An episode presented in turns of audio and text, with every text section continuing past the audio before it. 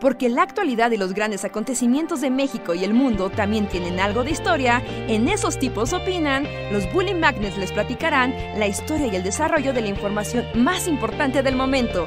Quédate con nosotros que esto se va a poner de lo más interesante.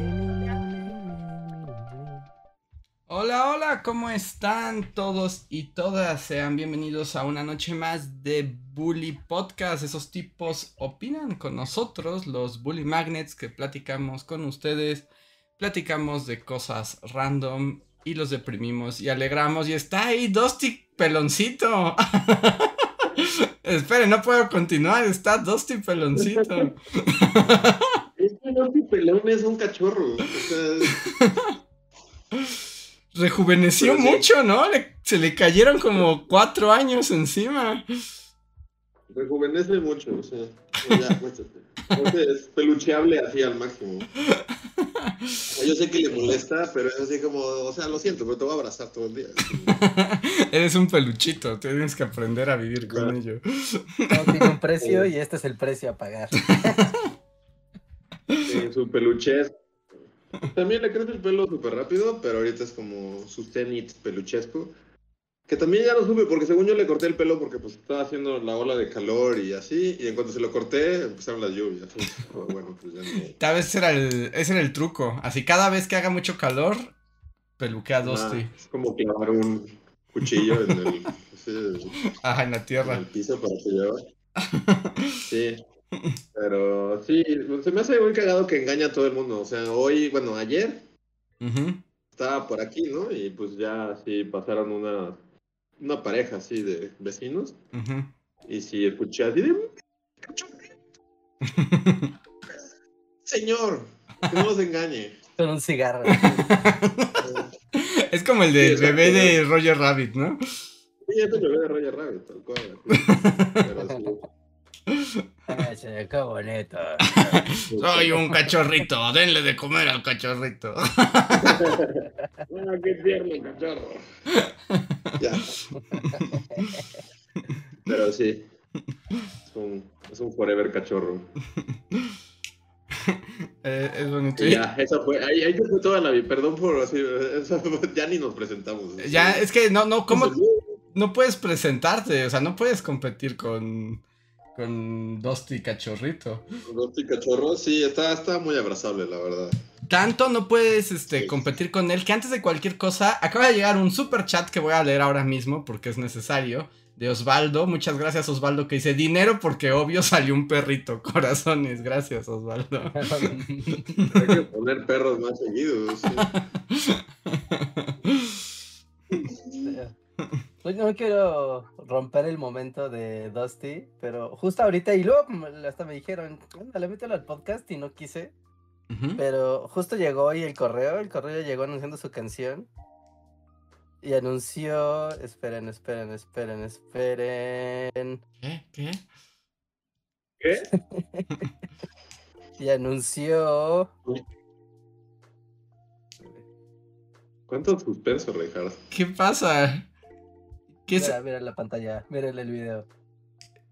¿Qué? ¿Hay un asesinaron a Kennedy? ¿Qué? Ah, ah. Desde Chinatown llegó un sombrero y una pañoleta para. Un sombrero de vaquero y una pañoleta para Cheto. O sea, ¿le compraste una pañoleta y un sombrero a Cheto? en este... que pueda ser un vaquero. Si es que nos saque al, parque, pues va a ser el sheriff. Pero ese no es Cheto, el de la foto no es Cheto. Sí, es Cheto. ¿Es Cheto? A ver, ponlo de nuevo. Siempre ha tenido los ojos negros, o sea, como. Exacto. Ajá. Es que se le hacen cuando come, después de que come, se le hacen como esa, como que el lagrimal se le activa. Déjame no, pero, pero se le ve el pelo negro, o sea, eso no es. Sí, yo también dije, ese no es Cheto, ¿sí? Sí, ese no es Cheto, Richard. Cambiaste de perro cambiaste de perro y quieres hacernos creer que no nos vamos a dar cuenta. ¿Es cheto? ¿No, ¿No, se parece al cheto que nos muestras? ¿Tienes dos chetos y los sacas dependiendo de la situación? No, que es por la cámara. No, que es por... Soy muy poco observador, pero yo nunca había notado como este pelo negro alrededor de los ojos. No, pero es que es, cuando come, después de que se, después de que come, como que los lagrimales se le activan y se le hace como una, pues así como si tuviera eh, maquillaje de Dark. ¿no? Entonces, por, eso, y se le hace negro, pero porque está húmedo, porque se le humedece debajo de los ojos, se le humedece, se le humedece todo y por eso se ve y por eso, mira, o sea, perdón, tengo muchas fotos de mi perro. Exacto, ese es Cheto. A ver, a ver, a ver. E, ese es el que yo, o sea, eso es lo que yo pienso como Cheto. Si te das cuenta, abajo de sus ojos tiene sus triángulos como de, de Darketo. Pero como está seco, no se ve tan oscuro. Pero ahorita como acababa de comer. O, más bien pues es de esas personas. Es, como esas personas que les pones un sombrero y se ven. Es como Clark Kent. O sea, le pones un sombrero y ya parece otra persona. Y, es otra persona. A ver, tal vez esta es la foto que están buscando para ver a Cheto el perro. La iluminación lo es todo también. La iluminación también ayuda. ¡Wow! Y se deja poner el sombrero, que es lo más impresionante. Pero, ¿en qué momento? Quería matarnos. Quería. El güey estaba así de. Van a dormir y cuando duermen, voy a. Esa es mi pregunta, Rega. O sea, ¿en qué momento estabas y, así como. O sea, imagina haciendo tus cuentas, así como de tus impuestos, calculando tus impuestos y de repente. Un momento, ¿saben qué necesito? Un sombrero para Cheto. ¿En qué momento fue así como necesito un sombrero vaquero para Cheto? Se nota que tienes un chihuahua para eso, para usarlos. Es como la naturaleza nos los dio para con ese objetivo. Ese perro tiene más ropa de lo que, de lo que he mostrado en redes y en mi canal. En Navidad tenía un suéter de, ya sabes, un ugly sweater. Ajá. Tenía y su gorro de Santa Claus, tiene un overall de obrero, tiene una chamarra sporty. En mi Instagram está Sport eh, Cheto Sporty cuando iba al doctor. Wow, Cheto tiene, creo que tiene más ropa que yo. Sí, de hecho, sí, sí, un, un, amigo le regaló una sudadera de Spider-Man, entonces también es Spider-Man.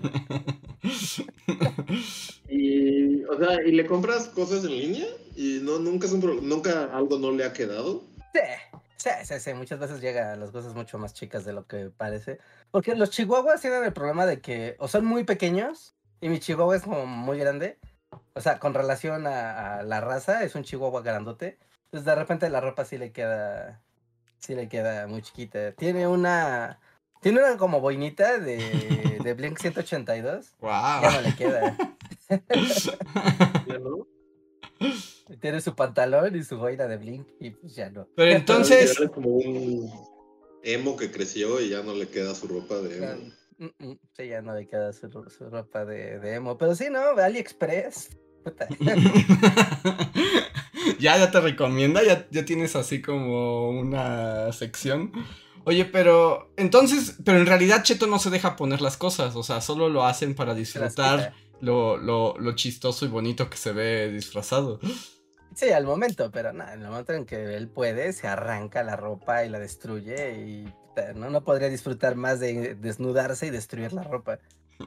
Sí, como que a los perros no les gusta mucho. No. No les gusta mucho que les pongan chingaderas encima.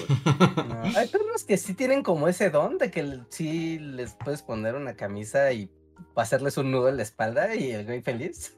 Dependiendo también de las situaciones, ¿no? Por ejemplo, a mis perras no les gusta nada hasta que hace frío. Cuando hace frío, sí es como de ponme algo, por favor. O sea, pero sí lo necesitan como...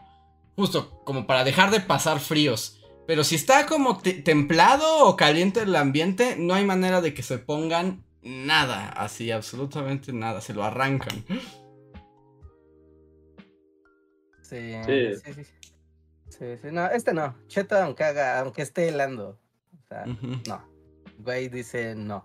O sea, el día que lo. El día que llegó a mí, a mi vida, era una cosa del tamaño de mi puño, ¿no? O sea, le agarramos un calcetín y le hicimos unos hoyos a un calcetín para meterlo ahí. Ajá. O sea, así de pequeño era. Ajá. ¿No? Y fue como de, ah, mira, es cheto en un calcetín. Y el güey, pues sí, como que era como soy un cachorro pequeño, tengo dos meses de llegar al mundo, qué pedo. Pero en cuanto tuvo conciencia de que eso era ropa y creció tantito más, Jamás se volvió a dejar poner nada, nada. Y ese calcetín lo agarraba como la cosa que más odiaba en el mundo. ok, sí, abajo el sistema, Cheto, abajo el sistema. Sí, sabemos que Cheto tiene, este, ¿cómo se dice? Opiniones muy claras sobre la vida. Pero está padre, Cheto Vaquero. Sí, sí, sí. ¿Ustedes, gente del público, le ponen accesorios a sus mascotas? Comprar un suéter, porque ahora me siento culpable de que le quité todo su pelaje ahora que va que va a empezar la lluvia, pero pues no sé dónde ni cómo. No le quiero comprar uno en línea porque seguro no le va a quedar. Sí, luego es ponle difícil. Ropa de, ponle ropa de niño. ¿De niño? Pero sí. Es que la, bueno, es por las dimensiones de Dusty. O sea, es como de niño de 6, 7 años. Esa ropa le queda. ¿Sí? Y ya. ¿Crees? Sí, sí. Sí, en serio, la ropa, sí, va el tianguis a donde está, seguramente habrá un tianguis, y en la ropa de paca, así como, güey, deme esta chamarra, deme esta sudadera, y se la pones a Dusty, no le recortas los brazos para que sean más cortos, y es como, ya estás, güey, estás listo, estás armado. Las sudaderas no fallan. Aunque yo digo que si la ola de calor se fue por el sacrificio de Dusty, es, es un sacrificio que debemos respetar. Aparte, no se ve que le cause mucho conflicto, la verdad. como que tampoco se ve que padezca mucho frío, pero. Y Fake Dusty ese sí es pelo corto, ¿no? Sí. Sí, que también ya. Ya este. Ya tiene casa con techo y. O sea, ya, ya está ya, ya le va bien en la vida. Ya, es, un, ya es un perrito burgués. Sí. Sí, ya hasta juguetes tiene. no, ni dos tiene juguetes. ese güey tiene su camota y juguetes y todo.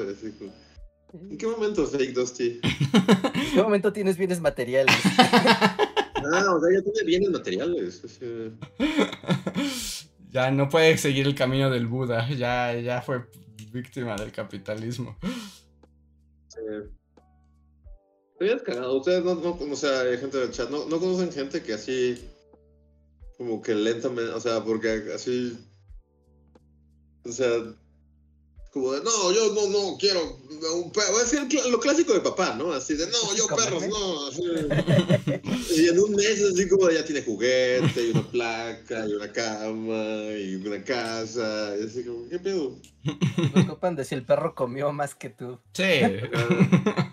¿Qué tú comiste? ¿Tú, tú qué? ¿Dusty ya comió? Pero es todo un género, ¿no? Papás, papás y perritos papás y perritos. Todo un género. También, bueno, pasando como a. Este. como temas. Temas mascotas, pero ya más darks. Ok. Pues aquí había un gatito, ¿no? Hace.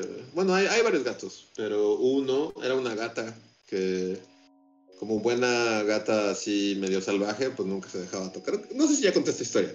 Como que nunca se dejaba como agarrar y así. Y como por el año pasado, tal vez ya lleva más de un año, de repente empezó a dejarse, ¿no? O sea, como que medio se domesticó un poco y ya era como sorprendente, así, no mames, ya se deja acariciar y, y así. Y luego desapareció. Este, simplemente nunca volvió a aparecer. Y pues fue medio triste, así como de, no mames, pues ya. Y sospechábamos que, que la, una perrota, que es bien chida, este, de, de los vecinos, pero es como medio pitbull, se la había comido. Así como la, teoría. La naturaleza, sí. porque, pues, la neta, o sea, es bien chida con nosotros, esa perra, pero, o sea, es como una viejita, pero está bien mamada. Y, pues sí, es como bien dócil y noble y así, pero pues si eres un gato, te va a querer agarrar y comer, ¿no? Entonces, como solo desapareció un día, este, pues pensábamos que se le había comido y ya ayer, ayer, ayer, antier, estaba así como recolectando limones y de repente así súper, así medio gato, así, este, bueno, como cadáver de gato, así. ¿Qué? Oh, este, no. ¿Murió la gatita? Pero ya como de hace, a, mí se me hizo, bueno, no, no me hacía esas cosas porque luego parezco asesino serial, pero estaba padre, o sea, porque como que la mitad, o sea, la mitad era cráneo así, cráneo cráneo. Y la otra mitad estaba como la, la, como la piel todavía. como la, la piel del, o sea, como el párpado totalmente, ¿sí? Pero, o sea, ya, ya, ya estoy diciendo, o sea, no, no olía ni, ni, o sea, ya estaba, ya era un cuero viejo. Estaba seco. O sea, ya, ya se murió hace mucho tiempo y ya estaba seco y así, pero todavía tenía como unos cachitos de pelo y, y sí, como que vimos fotos así de, a ver, tenemos fotos de este gato, de esta gata y así como, mm, mm, Forensic, o sea, forensic. y nuestro dictamen fue que sí, efectivamente. Chale. Pero siempre se ve que. Era súper obvio que se haya muerto, ¿no? O sea, porque pues si solo desaparece un gato y nunca vuelve, estoy hablando de hace más de un año. O sea, pero. Pero murió como de vieja. O sea, de pronto. Pues no creo, porque solo está la mitad de ella. Ah. Y yo creo que sí se la tragó la gata, la, la perra y no, no sé si. No sé, si yo también digo. No, sé si me gusta esta historia. Igual y tal vez estaba envenenada y pues quedó ahí tirada y los perros después hicieron su trabajo y pues, por eso quedaron unos pedazos este, blancos y otros no. No lo sé, no lo sé. Creo que. No, no sé, o sea, la neta no sé, pero pues es que es lo feo cuando tienes como gatos que son como medio salvajes, ¿no? Que solo pues sí. Solo un día desaparecen. Sí, no sabes qué les pasa. O sea, pobre gatita, pero pues es que. Pues justo también. Eh, es que la vida del gato callejero es una vida difícil. Sí, y muy azarosa. Pero esa fue la historia. Y pues sí. Pobre gatita. Cadáveres de gatos. sí, no, y además, pues, te pues los animales cuando están así, su vida es más azarosa de lo que nos gusta pensar. Sí. Pero pues ya. Este, pues den un super chat o algo, porque no voy a seguir hablando de gatos muertos. F por la gatita.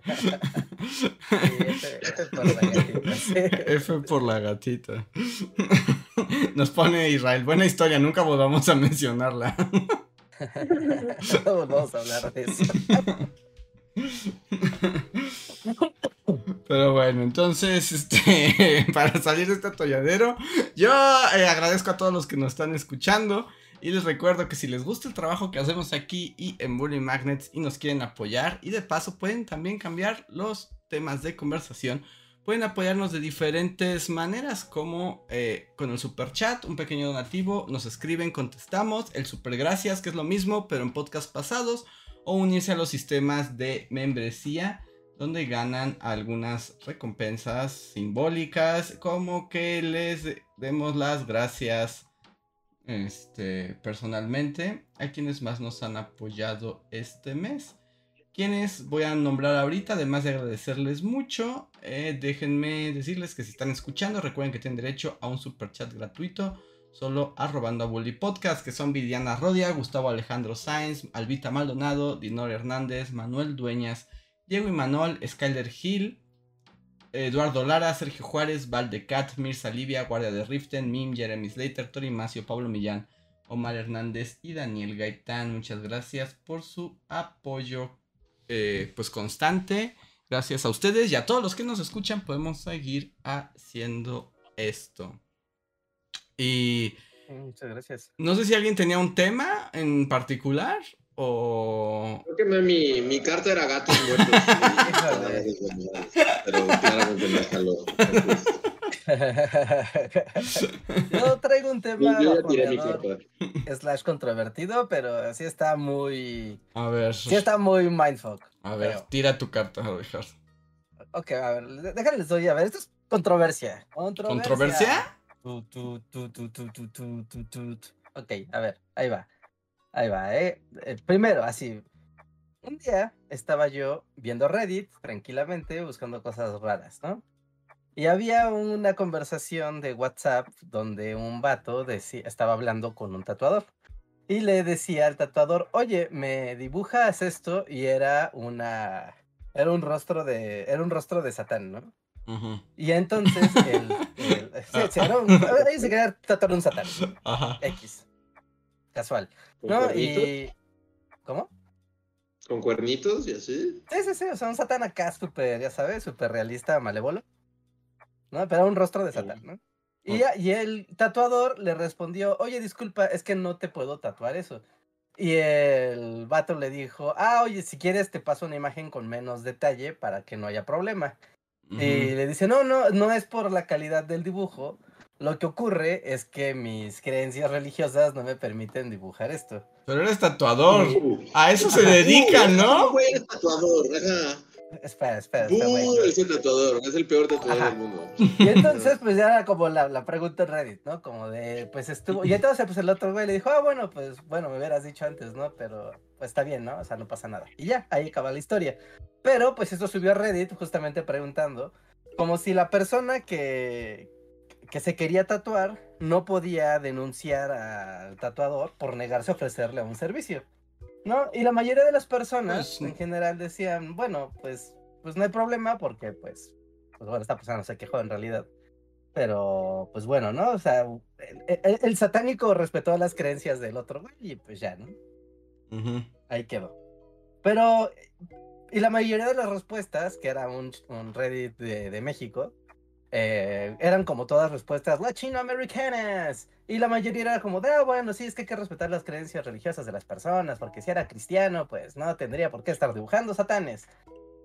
Y yo me quedé pensando en eso de, pues, sí, pero pues si eres tatuador, pues, pues te van a ver cosas que no te van a gustar, ¿no? O sea, pues es normal, así es tu trabajo. O sea... Y me quedé pensando en eso.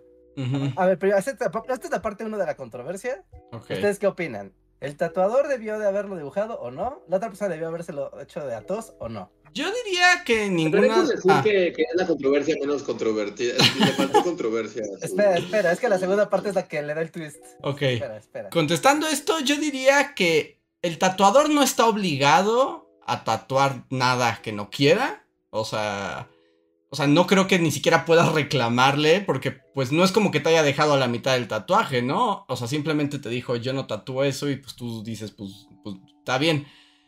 O sea, yo creo que el tatuador está en su derecho y el otro no tendría por qué reclamar, por un lado.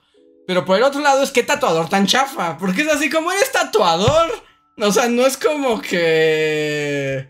O sea, no, no sé, o sea, como eres tatuador y tatuador de cosas de Cristo. Solo puedes tatuar cosas de Cristo. O sea, se me hace como medio extraño. Y siento que va en contra de el simple hecho del espíritu del tatuador. como que es un tatuador muy corado. O sea, el tatuador está chafa. Porque qué demonio. O sea, porque además es lo que la gente se tatúa, ¿no? Como demonios y monstruos y. y hay gente que se tatúa a la Virgencita y a Cristo, o sea, también es cierto. Hay todo, ¿no? O sea, puede ser cualquier cosa. Podría no llegarte nunca un pentagrama y llegarte 20 rosas y, no sé, María Magdalenas, ¿no? O sea, Ajá. Entonces, esa es mi opinión. Yo digo que no está obligado a tatuar nada que no quiera y el otro no tiene por qué reclamar. Pero mi opinión personal es que chafa tatuador. sí, estoy de acuerdo. Ok, pero bueno, esto es como onda, ¡oh, China! Porque, o sea, técnicamente, o sea, y aquí las dos partes quedaron de acuerdo, o sea, el, satánico dijo, bueno, no hay pex, me voy con otro tatuador y ya, no pasa nada, ¿no? Y el otro güey, pues, pues expresó y pues expresó abiertamente sus creencias y quedó esto. Pero, pero... Dosti escucha atentamente el giro de esta conversación. No, pero, o sea, siendo muy específicos con la ley, estas estás presentando un acto de discriminación por tus creencias, ¿no? Te están discriminando por tus creencias. Y tú puedes decir que eres de la religión satánica y que eres de un... No, porque no lo está discriminando. No lo está, discriminando. No, no, no, no le está negando el servicio porque le está diciendo cualquier otra cosa te la... O sea, porque el que está negándose por motivos religiosos es el tatuador, no el que quiere tatuarse. Sí, sí, o sea, el que tú quieres que te, tú quieres que te tatúen y el tatuador dice Nel, gente de tu calaña no.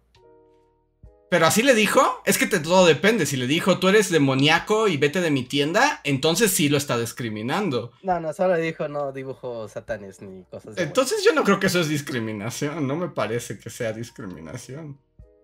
Ok, bueno, ahora les voy a... Ah, aquí viene el giro. Viene el giro, amigos. No sé si vieron, pero en Estados Unidos ven que ahorita los republicanos están on fire y la corte está on fire. Y ocurrió básicamente lo mismo. Pero aquí no estamos hablando de satanes ni de creencias satánicas, pero sí es de creencias religiosas. ¿Por qué? Porque llegó un par de chicas a un centro fotográfico y a pedirles que le hicieran eh, las fotos de su boda, ¿no? Dos chicas se iban a casar y le dijeron a una diseñadora gráfica, oye, queremos que, pues ya sabes, nos hagas como una sesión de fotos y palomitas y N, ¿no? Y la diseñadora gráfica dijo, híjole, ¿qué crees? Yo no, yo no trabajo con personas de, la diversidad, nadie, ¿no? no Yo no trabajo con personas gays porque yo creo que los gays son unos degenerados. Y Así les dijo. eso les dijo. En contra de mi religión.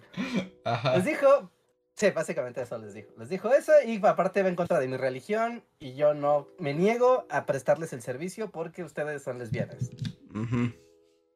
¿No? Y entonces las lesbianas se enojaron. Estas mujeres se enojaron y dijeron, oye, pero tú no nos puedes negar el servicio por ese motivo, solo porque tus creencias religiosas van en contra de, de, mi sexualidad, ¿no? Eso a ti que te importa. Y entonces, pues la diseñadora dijo, pues, ¿cómo ven que, pues, no, no, váyanse a otro diseñador y ya, no pasa nada. Y entonces estas chicas dijeron, pues, ¿sabes qué? Tú me estás discriminando y te voy a demandar. Y las demandaron y esto escaló a la Suprema Corte de Estados Unidos. Y entonces, pues era justamente, que es, según yo, es como el mismo caso del satanista, ¿no? Como, oye, yo no dibujo satanes. Y la diseñadora de Estados Unidos dijo, yo no fotografío lesbianas. That's it. Mm, ¿No? Y fue con la ley, y, bueno, fueron a juicio, ¿no? ¿Y ustedes qué creen que resolvió la corte? Que es como el el tatuador. Chicas. Como está en la Suprema Corte de Estados Unidos actualmente, yo digo que ganó la diseñadora fotógrafa. Ajá. pues eso pasó. Eso pasó. En Estados Unidos la Suprema Corte determinó que la diseñadora gráfica tenía el derecho de negarles el servicio por sus creencias religiosas y pues ni modo, ¿no? Las, estas chicas a volar y a ver a quién les hace las fotos. Legalmente legalmente está dando un precedente de que tú puedes negarle el servicio a alguien por tus creencias. Es y entonces es como lo mismo que el satanista. O sea, es que es lo mismo. Es lo mismo decir, yo mm. quiero, es un satán, yo ya te digo, no, porque mis creencias no me lo permiten. Y acá dicen, oye, quiero que me tomes unas fotos de mi boda. Y dicen, no, porque pues yo no creo en, en los gays. Pero no creo en los gays como si fueran este fantasmas o algo así. no, no, no, quiero convivir con gays. Yo digo que no es exactamente lo mismo. O sea, yo digo que no es exactamente lo mismo. Porque el tatuador. Bueno, como yo lo entiendo, a lo mejor me falta información, pero tú me dirás, Richard. Sí, sí, esto tiene sus matices. Como, como yo lo estoy entendiendo. Yo digo que no es lo mismo. Porque el tatuador se negó a pintar eso, ¿no? Digamos, o sea, pintarle un diablo. Dice, yo no pinto diablos. El tatuador más chafa de la historia de los tatuadores dice, yo no pinto... No, creo que pintar un diablo. Ajá, yo no pinto diablos. Ok. Pero en realidad no le negó el servicio, ¿no? O en ningún momento le dijo, tú eres satanista fuera de mi establecimiento, ¿no? O sea, a ti, por ser satanista, no te voy a dar el servicio. Porque, como yo lo entiendo, como lo estás contando, a lo mejor no fue así, pero tú me dirás. O sea, o sea si el satanista le, hubiera dicho, bueno, no me tatúes un diablo, tatúame un pollito, el tatuador hubiera dicho, ok, un pollo si te lo hago. Entonces, no está discriminando a la persona por sus creencias. Ajá. En el otro caso, la fotógrafa. O haber llegado estas chicas a pedirle ponis y seguramente los ponis no se los hubieras negado. Pero aquí el asunto es que les negó el servicio a ellas por ser quienes son. ¿no? O sea, no les, o sea, les dijo, no les voy a tomar fotos a ustedes porque al ser ustedes gays, yo las... Porque bueno, además, bueno, no sé si fue eh, literal eso de que yo creo que son degenerados. o sea, si les dijo algo... Está, está muy loco, si le rascas de eso, no, ya que no quieres entrar, déjalo así. Ok, pero si fue en ese aspecto, ahí sí es más discriminatorio porque el servicio lo negó por negar, o sea, la existencia de las otras personas, ¿no? Entonces yo creo que por ahí está la diferencia, pero también no estoy tan seguro. Luis, te paso el micrófono. ¿Y usted qué opina? ¿Y usted qué opina? ¿Qué opinamos? Ajá. Este, está mal en los dos casos, es así como, bueno, desde mi punto de vista, es así como, pues, haz lo que te pidan o, vete a las montañas y, corta madera y no, no interactúes con la humanidad, ¿no? Así como... O sea, yo, yo los dos los veo mal, es así como... Para empezar, el peor tatuador de la historia es así como, pues, güey, pues... Es un tatuador, te van a pedir diablos y cosas así como, no sé. O sea, que tal vez no quieras hacer, pero pues es tu chamba. Si no, dedícate a otra cosa.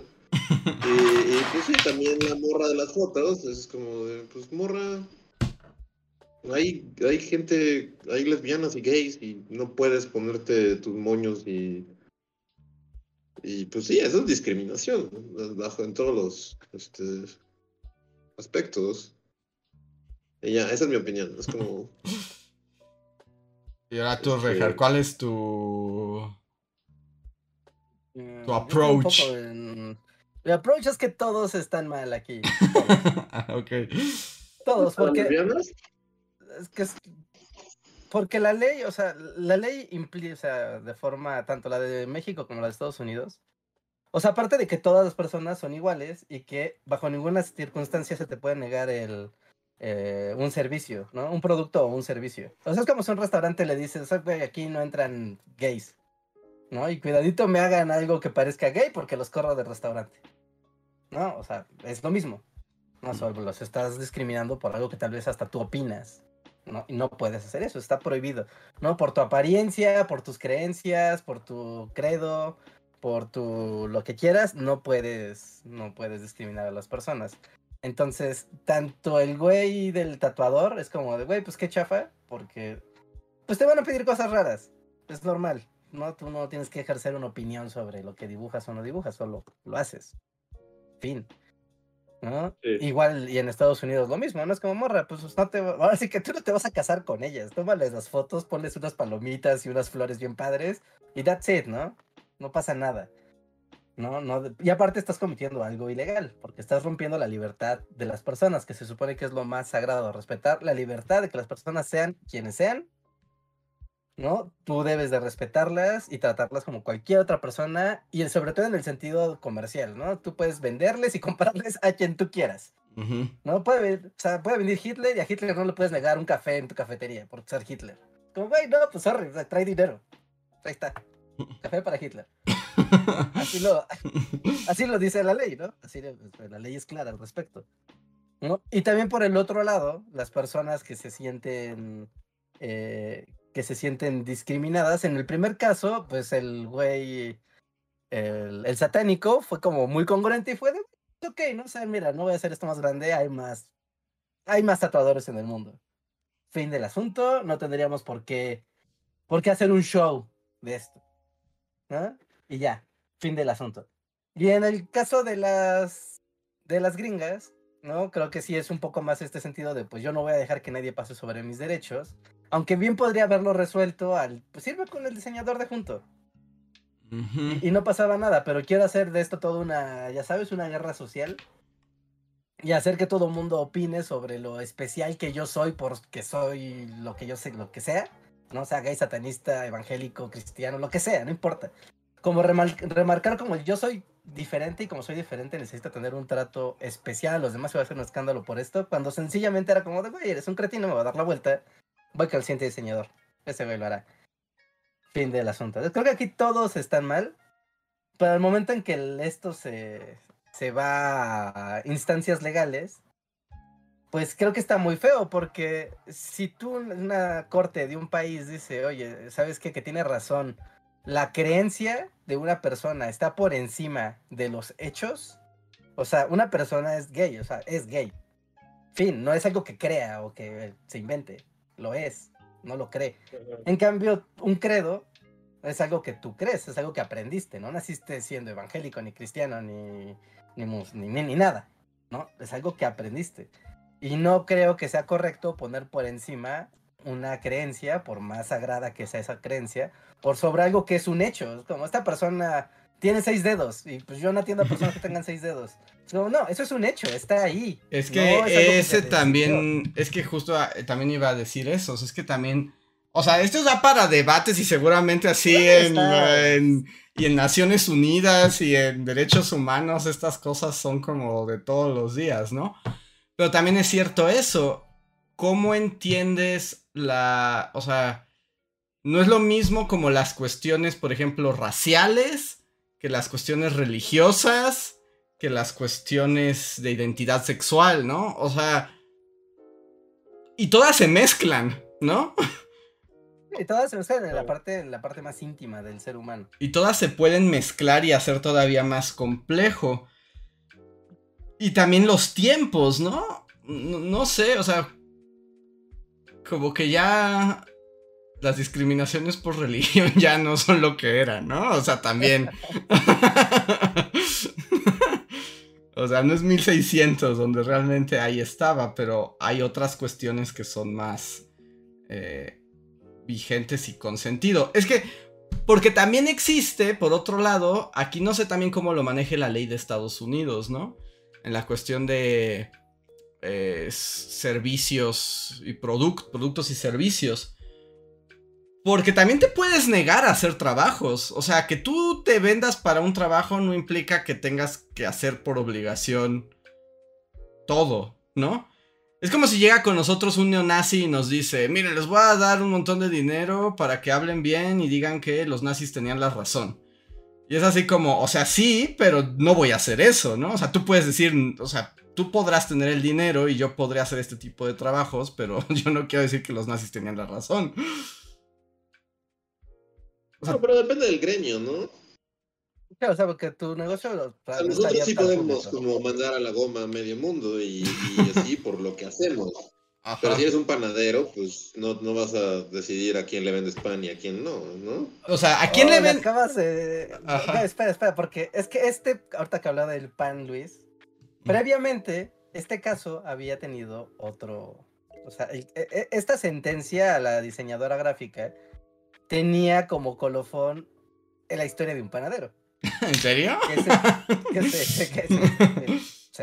Y pasó lo mismo, ¿no? Donde el panadero se negó a, o sea, igual llegó una tarta, bueno, querían hacer un pastel para una boda gay y él dijo, no la voy a hacer.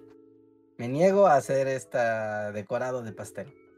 ¿No? Y lo demandaron, y, pero ahí quedó en, la, en el limbo. Nadie, la Suprema Corte no se quiso meter en eso. Dijo, no, o sea, no vamos a discutir si un panadero puede, puede decidir qué decora en un pastel o no, por creencias de, por sus creencias, ¿no? nadie se quiso meter en eso, pero ahorita pasó e, este otro caso de la diseñadora evangélica, ¿no? Y bueno, ¿no? O sea, y fue como de, ah, entonces el paradero tenía razón al negarse en hacer un pastel gay. Entonces, o sea, curiosamente tiene precedente con pasteles.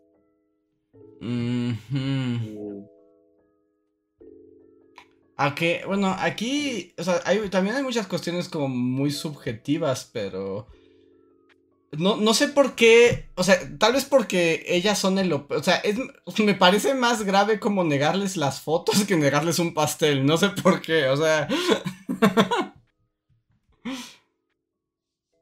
Lo mismo, ¿no? O sea, es como lo mismo, pero, o sea, no sé, también por el tipo de producto. Es que hay, hay muchas variables a tomar en cuenta.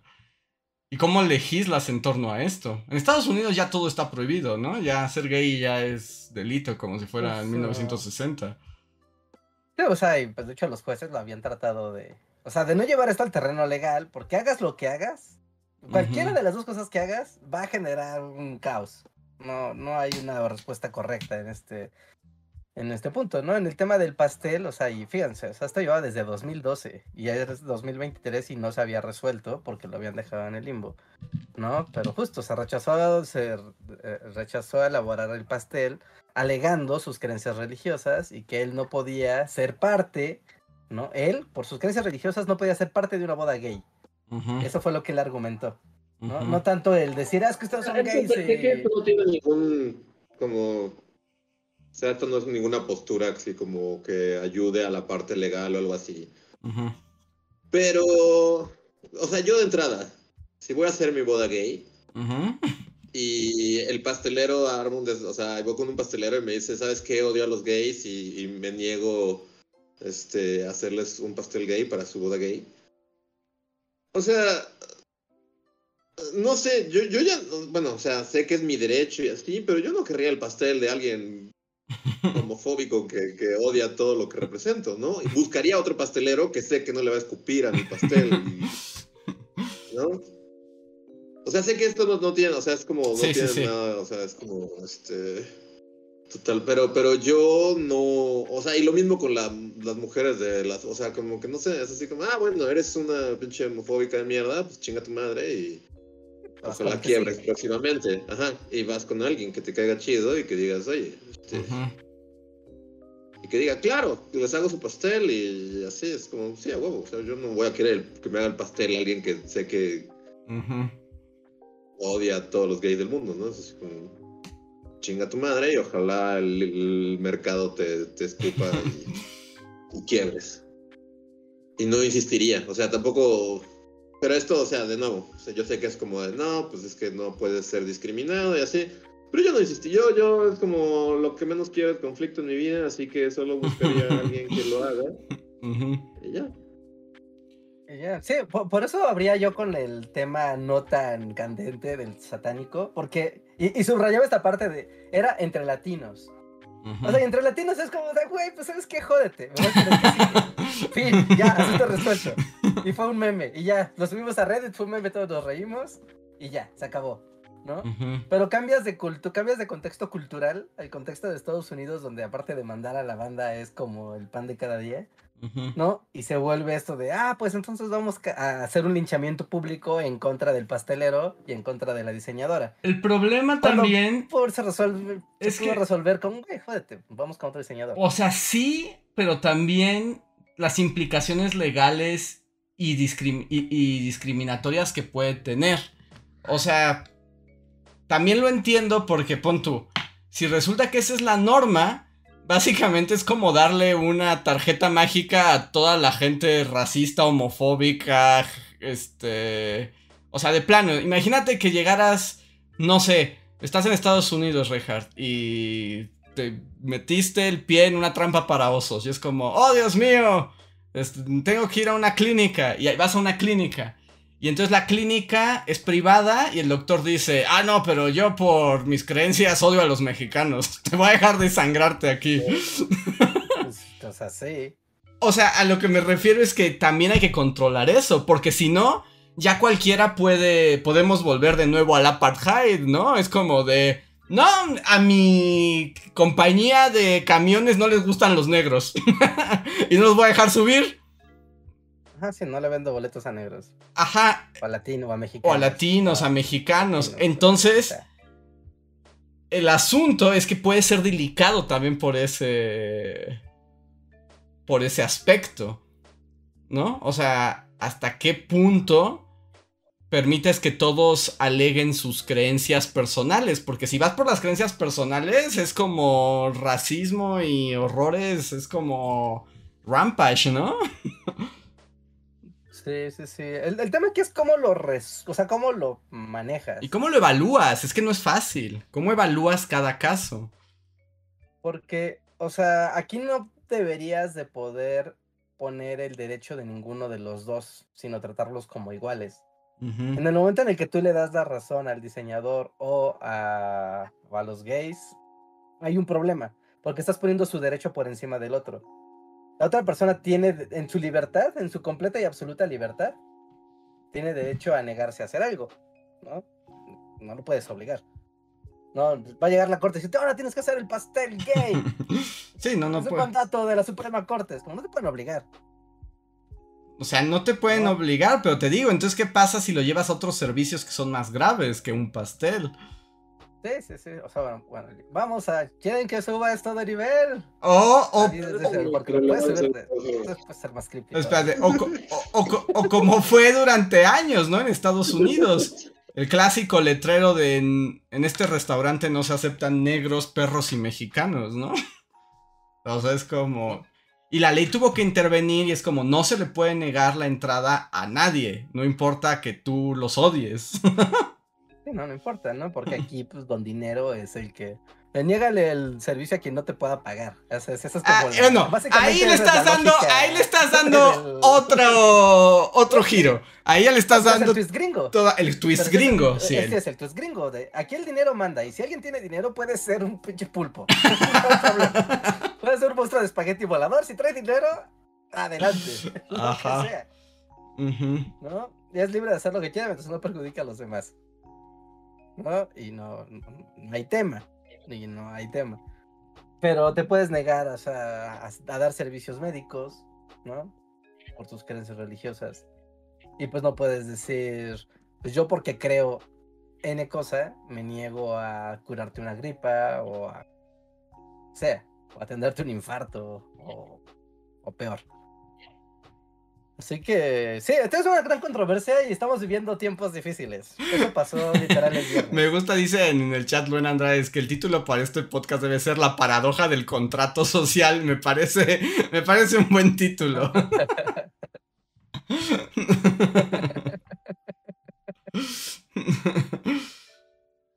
Sí, sí, sí, sí, sí.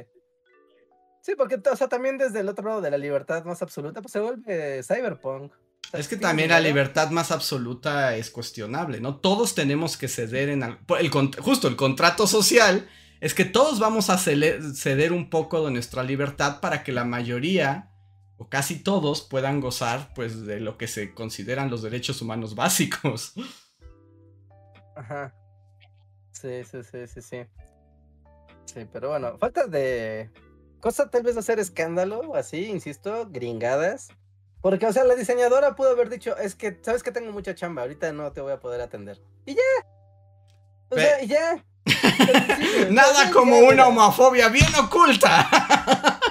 o sea, es que la, mujer tiene derecho a ser homofóbica. Tiene todo el derecho de serlo. O sea, no, no está prohibido ser, creer lo que tú quieras. No hay ninguna creencia que esté prohibida, ¿sí? Por más que sea moralmente incorrecta, no está prohibido. Entonces, ¿dónde está? No sé. o sea, porque tampoco está, tampoco está prohibido ser racista, pero pues. No, es inmoral y es algo que tal vez no debas de. O sea, tú puedes creer lo que tú quieras porque no existe la policía del pensamiento. Oh, quieren que exista la policía del pensamiento, amigos. Eso quieren. No puedes poner el letrero, como dice Andrés, de, se le prohíbe el servicio a negros mexicanos y mexicanos porque es tu creencia. Ajá. Sí, sí, sí. O sea, y aún así tienes que actuar conforme a la ley. Porque justo para eso está la ley también, para mm, modular esas cosas, porque si no es como pues, cada quien agarre un palo y nos vamos a matar todos en la calle. Pues eso parece que va a pasar. no. Por un pastel, no creo. Pero sí, o sea, hay que, hay que controlarlo porque lo que estás buscando también es un estado de bienestar y seguridad para todas las personas. Porque también hay que tomar en cuenta eso, que las, la construcción de las leyes, de los estados nacionales y de todas las asociaciones humanas también se basan en, en estados ideales, ¿no? Porque si no, nada tendría sentido.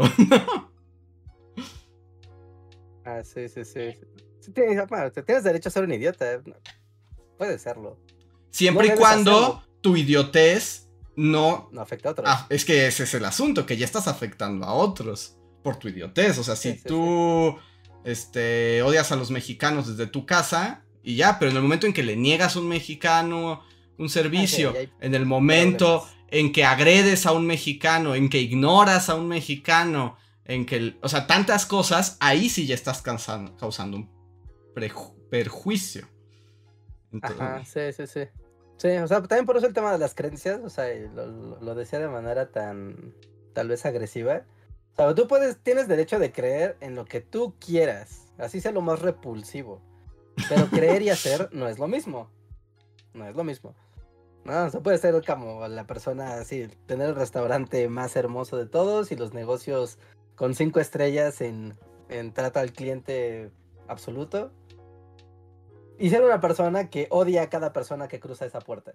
Sí, sí, sí. Pero bueno, pero eso no lo. Pero el asunto con los ejemplos que estás dando es que sí hay una interacción social clara. O sea, no, no es como.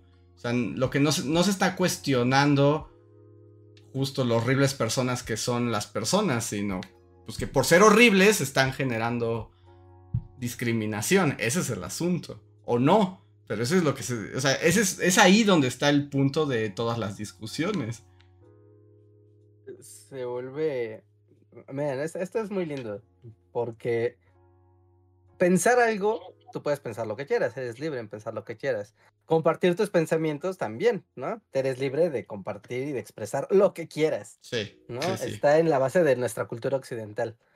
El problema es cuando estos pensamientos se vuelven colectivos yo individualmente puedo odiar a la gente que tenga un lunar en la frente. Odio a todos los que tengan un lunar en la frente. Todos. ¿No? Y tal vez no pasa nada porque soy yo solo.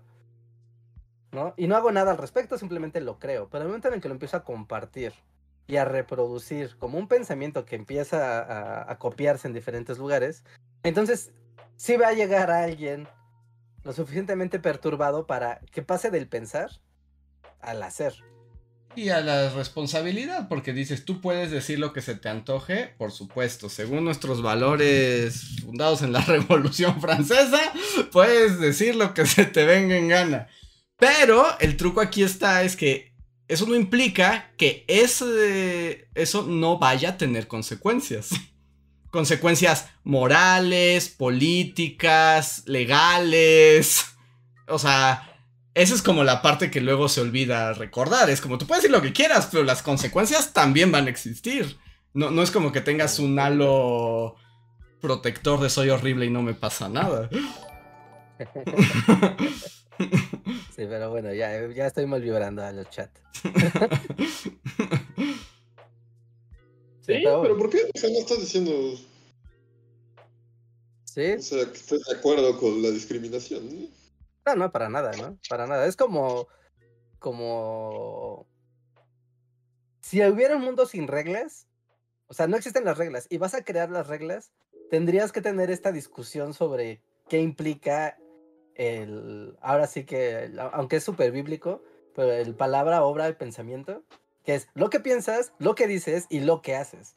¿No? Y las implicaciones que tiene cada una de estas cosas. Tú puedes pensar mil cosas y tener malos pensamientos. Sí, las implicaciones son sociales en el momento en que... sí, o sea, tú puedes pensar lo que quieras.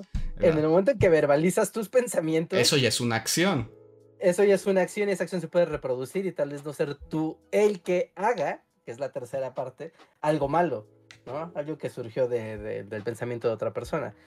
Así que es como de, ok, la libertad la libertad hasta dónde debe de llegar o cómo la podemos regular. Y te digo, por, las consecuencias que hay, las consecuencias se manifiestan de muchas maneras, tanto legales como sociales, ¿no? sí, sí, sí. Y también todo está enmarcado dentro de un contexto histórico específico. sí. Porque no es lo mismo los problemas de los gringos que los franceses que están en llamas, que la gente en África, que nosotros aquí, ¿no? Sí. Los latinos. El güey de Reddit de, la conversación del tatuaje de Satán. había muchos comentarios, ¿no? Y la mayoría eran como de, no, pues sí, no, pues es que hay que respetar las creencias de los demás. Y pues si no, mira, hay más tatuadores, no pasa nada. Pero hubo un, tipo que puso como el que fue mi, mi comentario favorito de la conversación, que decía, yo tengo una imprenta y para evitar esto, estas situaciones, puse un letrerito donde dice, yo no imprimo nada que tenga que ver con política, religión y otra cosa, ¿no? Creo que, creo que, groserías, algo así. ¿No? Y entonces ese letrero está en la entrada de mi negocio. Y tantas personas cuando lo ven ni siquiera tenemos que interactuar porque ya saben que yo no voy a hacer ciertas cosas. Y ya, es como de, pues sí, o sea, aunque regresamos, o sea, si nos vemos estrictamente eh, rigurosos, es como, es como el letrero de no mexicanos, no perros, no negros. Cuando dices yo no hago, yo no hago logos del PRI. es que, ¿sabes qué? Es que es que... la misma categoría, ¿no? Sí, es diferente. Sí, sí, es diferente. Sí, es como lo que te digo que también hay que contemplar las categorías de religión, raza, afiliación política, etcétera, ¿no? O sea, no todas se consideran en igual de gravedad también por la cuestión histórica de cada grupo vulnerado, que también, que también suma o resta a la balanza, ¿no? Ah, no. Sí, sí, sí. O sea, también hay. El precedente de las violencias. Exacto, también hay un. como, exacto, un precedente de las violencias. También está ahí. y un sistema de poder desigual que además viene existiendo desde hace mucho, ¿no? Que también es otra parte de la discusión. Cuando todas estas señoras güeras se quejan de cómo son discriminadas por ser señoras gringas güeras. Es como, pero señora, tiene que ponerlo en perspectiva también. ¿No? O sea, también hay todo un trasfondo que tiene que ver con relaciones de poder, con cuestiones culturales. Es que, recuerden, ya sé que esta frase, tenía mucho que no la decíamos, pero nada es fácil.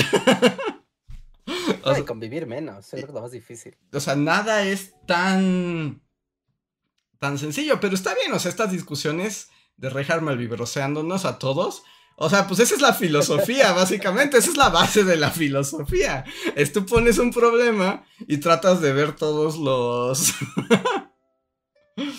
sí, bueno, hubo otra resolución de la corte de Estados Unidos que esta a mí me... También creo que entra en el mismo saco y me confunde. La verdad es que esta más que tener una opinión me confunde mucho. Y es como la resolución de las universidades públicas, bueno, de las universidades más bien, porque ya, allá no hay universidad pública en las universidades, sobre lo que ellos llaman la discriminación positiva. ¿Qué es la discriminación positiva? Y es que las universidades tienen la obligación de recibir a cierto número de alumnos que pertenezcan a una, a una minoría que haya sido segregada o discriminada. ¿No? Independientemente de su rendimiento académico, la, o sea, obviamente tratan, hacen exámenes y todo, pero independientemente de eso, la escuela tiene que recibir cierta cantidad de N. hay una cuota, hay una cuota.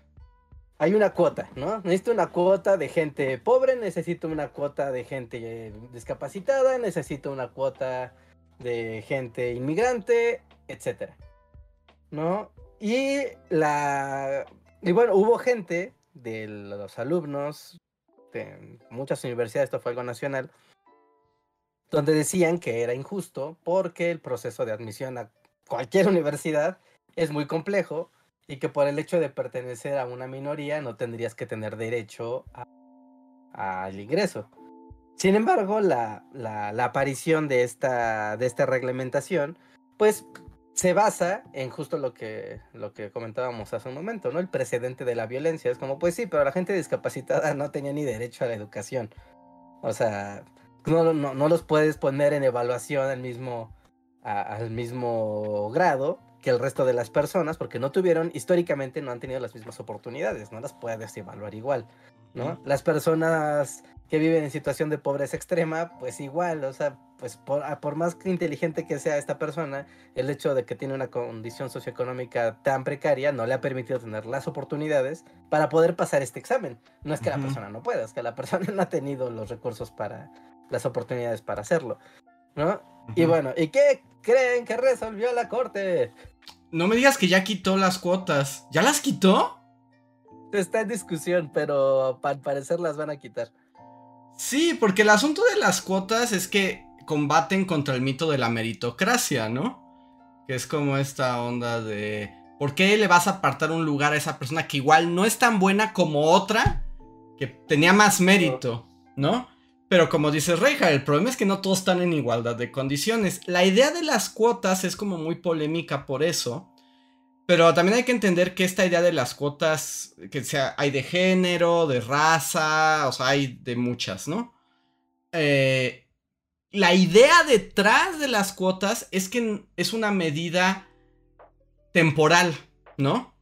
Es decir, nuevamente, el mundo ideal, porque todos también se, se basa como de mundos ideales, es históricamente las mujeres no han tenido acceso a este tipo de trabajo, ¿no? O sea, digamos, eh, partido político, por decir algo, ¿no? O sea, históricamente las mujeres no han accedido a puestos de poder, ¿no? O sea, históricamente no.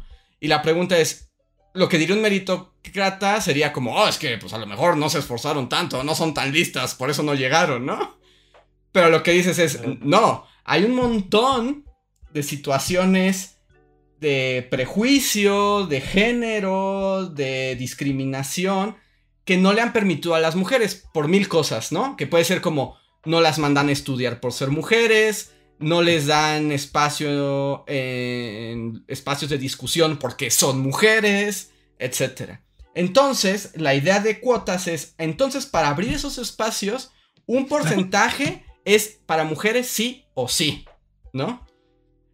Bajo la idea de que si tú permites el acceso, a la larga se van a ir cambiando esas como ¿cómo diríamos? Representa su representatividad. Su representatividad.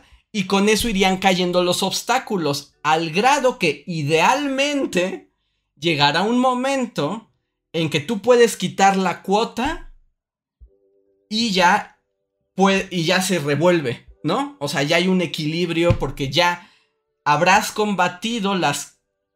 Eh, las limitantes que impedían a las mujeres llegar a ese puesto. Y la idea de estas cosas es que algún día se van a quitar, ¿no? Cuando la sociedad cambie, pero pues de eso no tenemos garantía. Cuando los valores de la sociedad cambien y entonces ya, ahora sí puedas aplicarles el, estándar meritocrático a todos por igual, no haya esta competencia desigual. Básicamente ese es el, ¿no? Pero los blancos dijeron, él, los blancos somos blancos y somos más chingones y pues por eso, pues, si los negros no entran y las mujeres no entran, los, los válidos no entran y los latinos no entran es porque son estúpidos. No ha pasado todavía, ¿no? ¿Cómo Luis? O sea, o sea, no ha pasado todavía esto. Está Tal vez es en proceso, pero esta onda de de la cuota de universidades no ha sido cancelada hasta el momento, ¿no? Una cosa es que quieran hacerlo y otra cosa es que ya haya pasado. Mm, no, sí, no, de hecho sí estoy viendo ahorita, sí pasó hoy. de hecho ya pasó hoy. ¿Ya pasó? O sea, ¿ya pasó qué? En, en Estados Unidos. El fin de la discriminación positiva va a empeorar la situación para las minorías en el New York Times. Firmado hoy a las 3 de la tarde. Es que los fucking gringos están muy locos ahorita. La neta, están como super nazi time. Por ejemplo, pues este, este ya lo aprobaron en varios estados desde hace mucho tiempo, que ha sido un problema esto de la enseñanza de los libros de historia.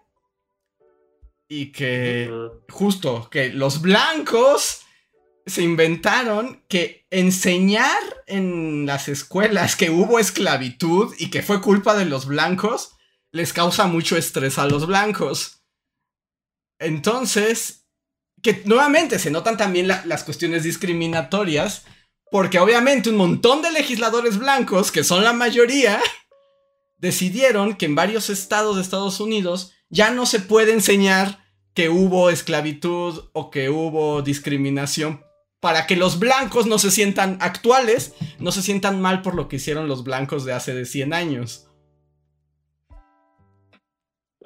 Y entonces, o sea, lo que haces es precisamente reforzar el poder y quitarle a las minorías también su poder de contar su versión de la historia. Mira, aquí en la nota de New York Times que estoy viendo, justo, e, esto de hecho es un artículo, ¿no? Donde ya está como, es una reflexión acerca de, ahora que se aprobó esto, dice, o sea, pone en contraste, ¿no? De la acción afirmativa o la discriminación positiva, también se le llama así acción afirmativa, dice, no creo que hubiese entrado en este colegio como... Bueno, o sea, que es como parte de lo que acabas de decir, ¿no? Reparar los agravios históricos de la esclavitud y demás, ¿no? Y que pues tiene que compensar, ¿no? Ese desequilibrio. Lo cual está muy bien, ¿no? Y hace que pero hace que los otros estudiantes, el resto de los estudiantes, sienta que se recompensa a los estudiantes que tienen un menor, un, menor rendimiento. ¿No?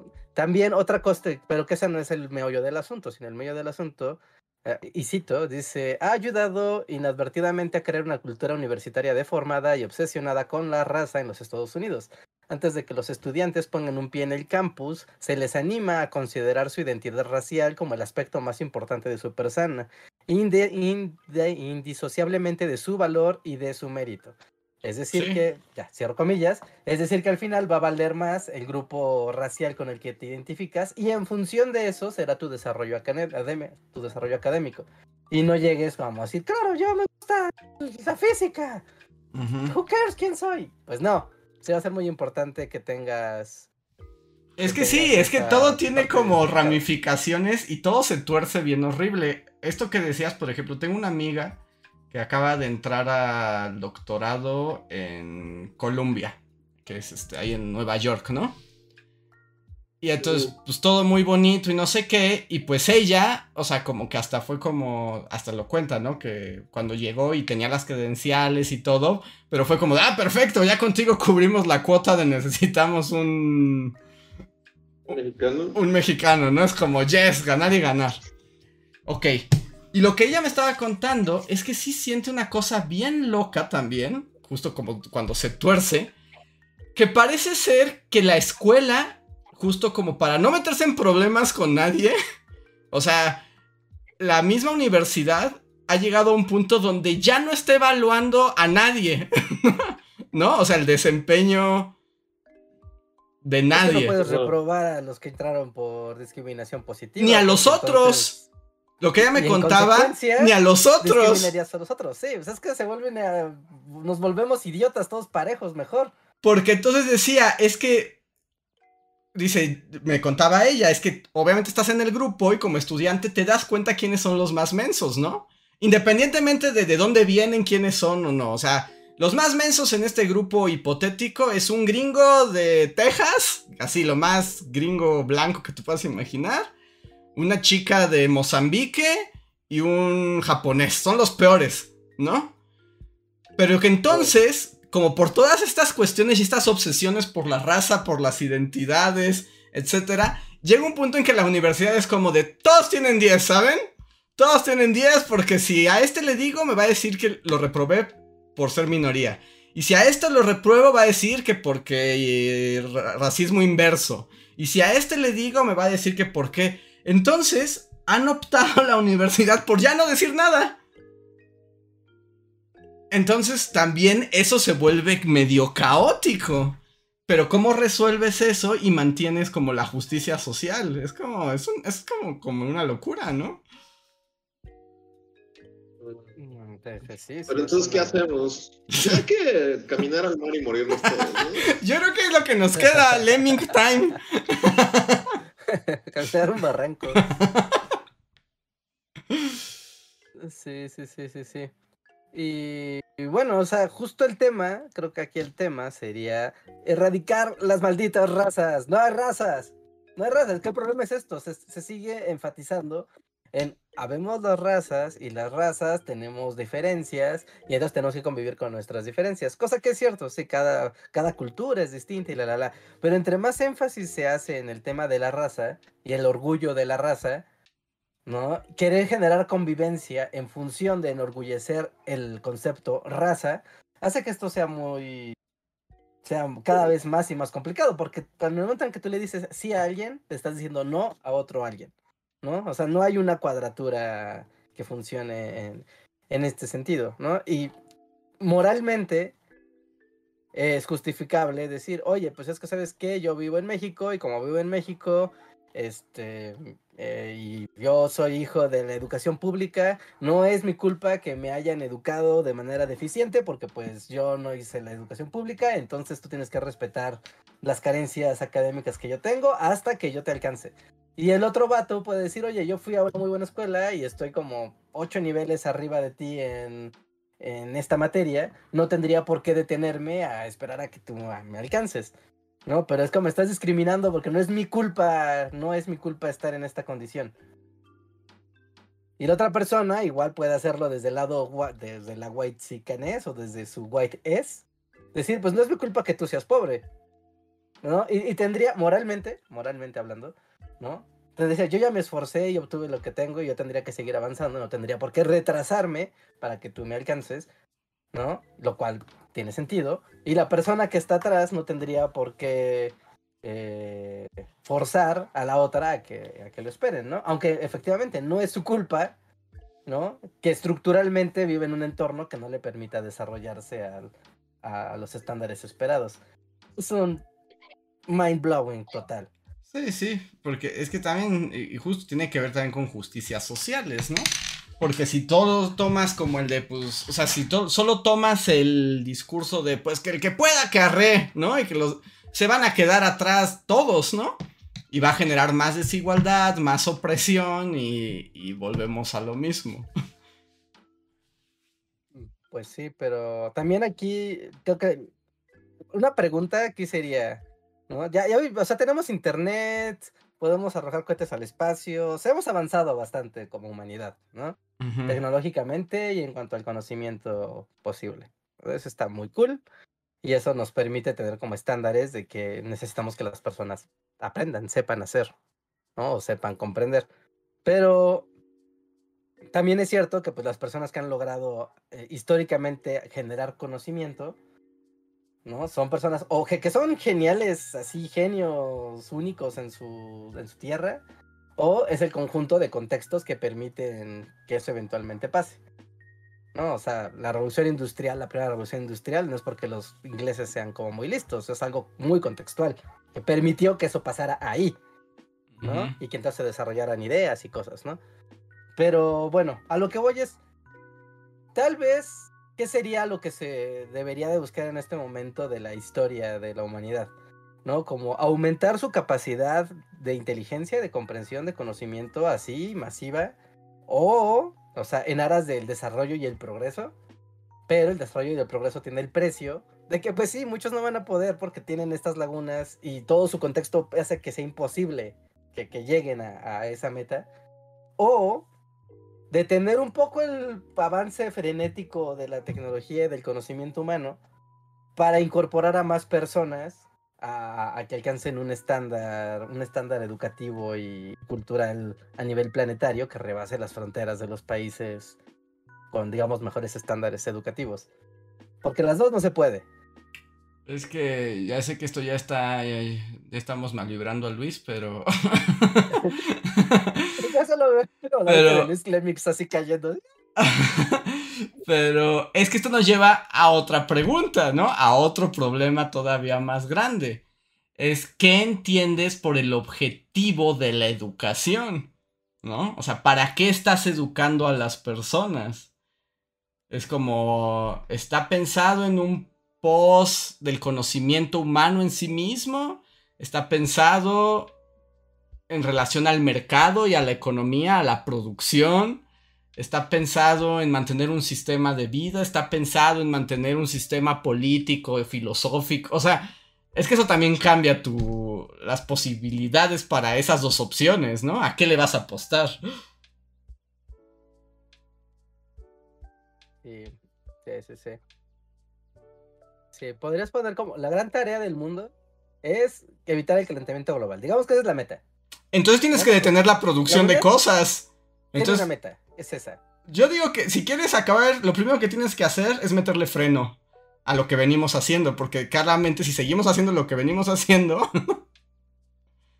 todo va a explotar más como se espera, ¿no? Y como va a pasar. Pero...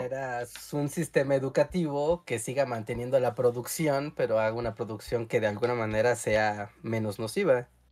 Ajá, pero eso va en contra del capitalismo, ¿no? Porque te va a decir que ¿por qué habrías de frenar tu riqueza, Jeff Bezos? no, no, no, no, la frenas, la transformas. O sea, como la, la, ilusión de los carros eléctricos. Es una ilusión que van a salvar al planeta de emisiones. Una ilusión, pero es, es una manera de decir, miren, reenfoquemos el pensamiento para que los deseos, incluso como la idea y los deseos de la gente, vayan en torno a la electricidad, no a la combustión de fósiles.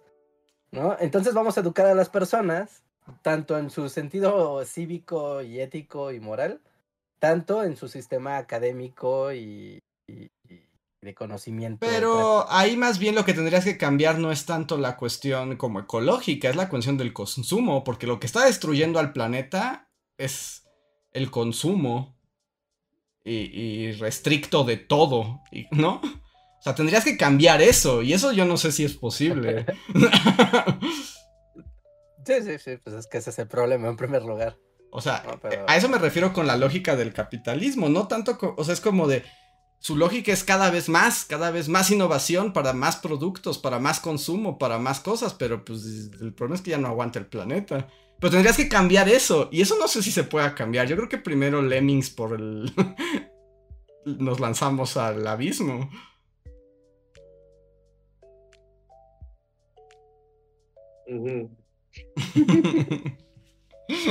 Yo me diré que me estoy en una fiesta y la gente a mi alrededor empieza a hablar de eso. Ese es el momento en el que agarro mi vida y me voy a otro grupo de que no. Si tuvieras una reunión, diría como, bueno, este, ¿alguien quiere? Bueno, voy por allá. ¿El Jenga? ¿Alguien quiere jugar Jenga?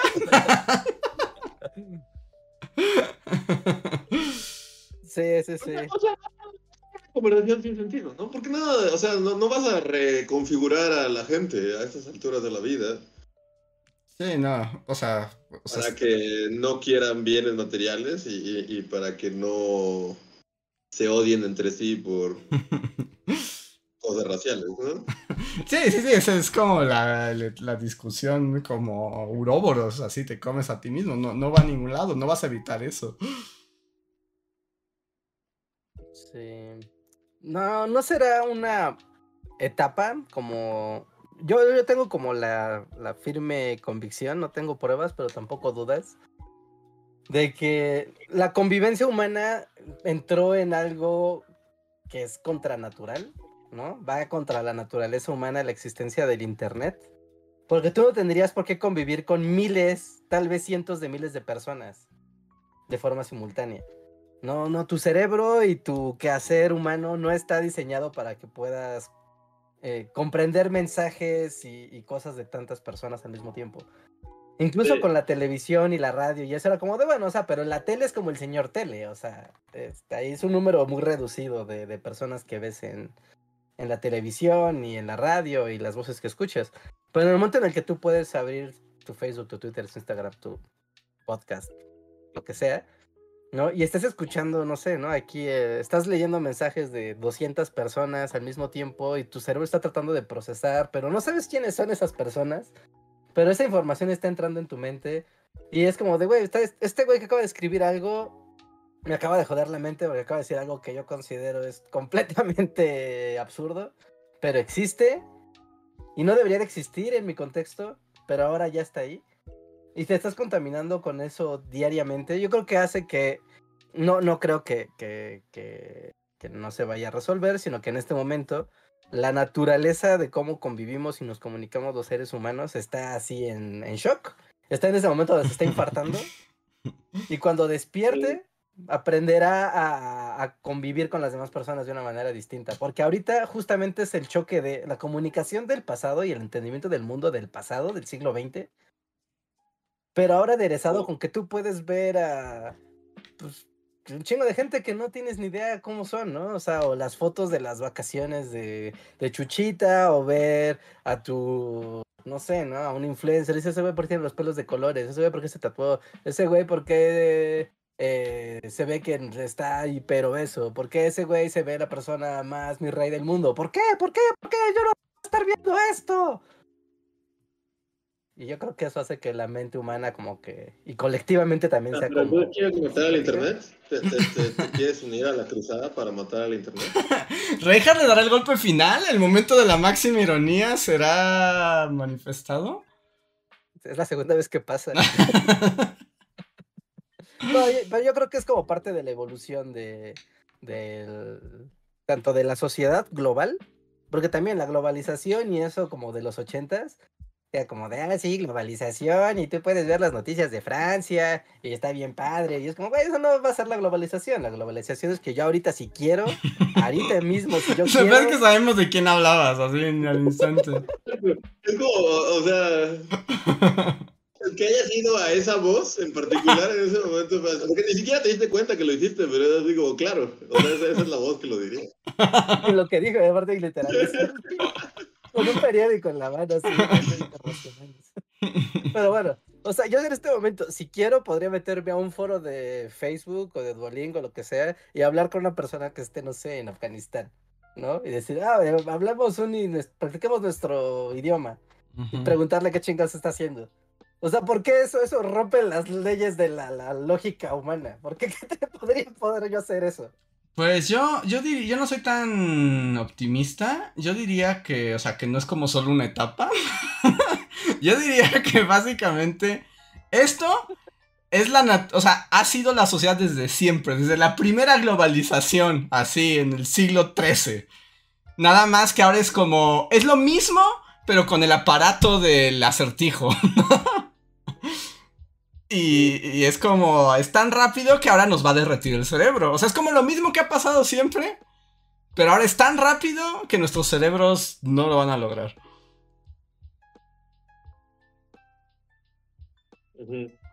Yo creo que sí lo van a lograr, pero tiene que morir toda la gente del siglo XX. no, esa es la solución. Nosotros ya no, no, porque que somos iguales que en el siglo XIII, nada más que con internet. Somos igual de horribles. Sí, no, yo quiero creer, que la gente que como nueva es, es como diferente, es lo mismo. ¿No? ya sería hablar de la condición humana en el digital. Pero yo creo que evolucionará a... o sea, es que nunca había pasado que tú te puedas comunicar con en este momento, 200 personas, y yo puedo hola y la gente random del internet me va a responder. ¿Por qué no? O sea, eso a... O sea, eso a alguien del siglo XVIII se lo dice y es como, güey, eso es brujería. Sí, pero a los del siglo XVIII les bastaba como a sus amigos por carta para ser horribles.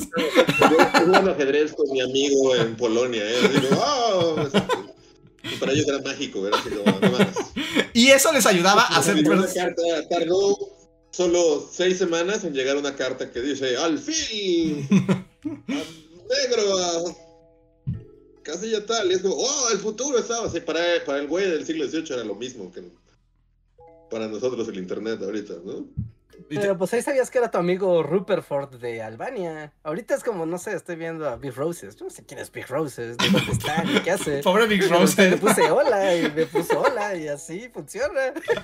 Bueno, pero tu amigo Rutherford te podía escribir así como Rutherford te podía contar como que él había pasado su aventura con el panadero de la esquina y era un maldito racista y no sé qué. Y entonces tú, sin saber, es como, oh, ya estoy pensando en los problemas de Rutherford y el panadero. O sea, sí, es una escala mucho más pequeña, pero a mi parecer, pero tal vez porque es demasiado ya el pesimismo, es lo mismo, solo que en poquito. O sea, no sé si es la opinión de Reinhardt, pero yo sí cada vez más es como de. El internet hace tu cerebro puré. Siento. Que, o sea.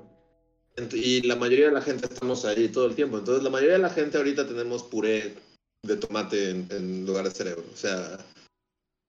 Y, y empeora como progresivamente. Y también todo esto de que la humanidad se acerca como a tiempos oscuros. De de discriminación y racismo y odio y todo esto es, en gran, sino es que, en gran medida es culpa del internet y que está haciendo nuestros cerebros papilla. Ahí sí estoy de acuerdo.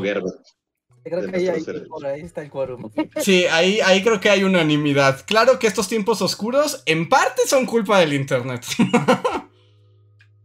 en un 95% esto es el internet. A, eso me refiero con que ahorita estamos en estado de shock. O sea, ahorita es como shock, sigue la convulsión, después sigue el estado de inconsciencia y después el despertar. ahorita estamos como de... Ah, El despertar no es necesario. no es como. No es garantía. No morirte. Ajá, no es garantía. no es garantía, sí, no, no, no está incluido.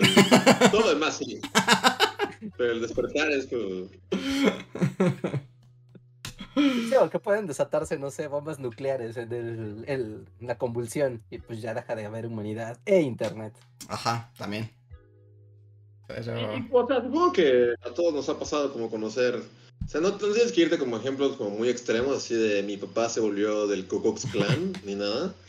Pero, este, o sea, sí, el Internet radicaliza y radicaliza como, como a pasos gigantes, ¿no? O sea, ya lo habíamos como comentado en, en otros podcasts y así, pero a veces ni siquiera es como muy consciente. Es como de yo seguía a Chuchita, la de los panquecitos, ¿no? Y porque quería hacer cupcakes y me gustó su canal.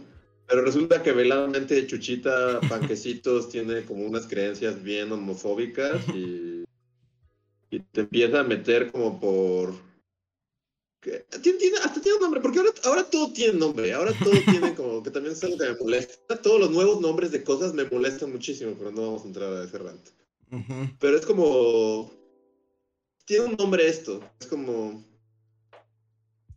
tiene un nombre en inglés, que es como que entras a algo y, y, de eso, de repente, en cuanto menos te das cuenta, ya eres un neonazi este, radical. Ajá. Este, porque te metiste a la página equivocada del güey que, que hace reseñas de partido de fútbol americano, pero también es como medio odia a los mexicanos y, y te empieza a hacer cuestionar, ¿por qué mexicanos en Estados Unidos? Y de repente es este. De repente estás en la extrema derecha. Y sí, siento que el internet el internet es malvado. Es que, yo diría que, es que nuevamente, no quiero ser el aburrido de la conversación, pero justo, el asunto es que es, la, es la velocidad. Dices que es parte de un proceso histórico, te corto la llamada. Es que es parte de la velocidad, porque antes pasaba lo mismo, es como de voy a leer a ese Hegel, ¿qué podría salir mal, no? Dicen que es un pensador con ideas muy interesantes y al rato ya eres nazi. Solo que el proceso se tardaba décadas y ahora puedes volverte. No, igual, porque. o sea. Pero ahora el punto es que. que la rapidez y que es todo sí, el mundo. Sí, ese es el problema. Puede ser tu sobrinito que, que viste el año pasado Navidad y al año siguiente que lo ve resulta que se metió a foros de, de Reddit y 4chan oscuros y ahora odia a los gays y dice que deberíamos tener castración química. Es así como, o sea, eso no pasaba, eso no lo hubiera pasado a tu sobrinito sin el internet. O sea, el internet es muy malvado y poderoso y, todos estamos, todos somos súper adictos al internet y estamos ahí todo el tiempo. Sí, sí, sí. Solo hay que matar al internet, es lo único que tenemos que hacer. No. Una mala idea. Matemos al internet. Ahorita estoy Estoy leyendo como para. Como para el video que viene, que va a ser otro invento. Ah, yo creí que ibas a poner a, polarizar a la banda.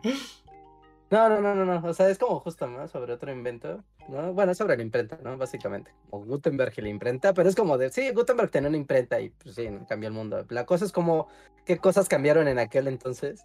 Y está muy loco porque los monjes o sea, y a pesar de que lo que primero que se empezó a imprimir fueron las Biblias, ¿no? La Biblia de Gutenberg, ¿no? Y era como de, ay, qué padre, hay Biblias a toda velocidad, puedes tener una copia de la Biblia sin que pasen 10 años antes de que un monje la transcriba a mano, ¿no? O sea, qué padre. Pero eso empezó a generar un caos social. Y era como de cuánto daño nos ha hecho que exista la imprenta. O sea, y se consideraba que era el no el diablo, ¿no? Sino como que socialmente había roto la estructura. Sí, la, rompió, la, rompió. El acceso a la información rompe el... O sea, entre más acceso haya información, más se rompe, ¿Qué es lo que está pasando con el Internet, ¿no?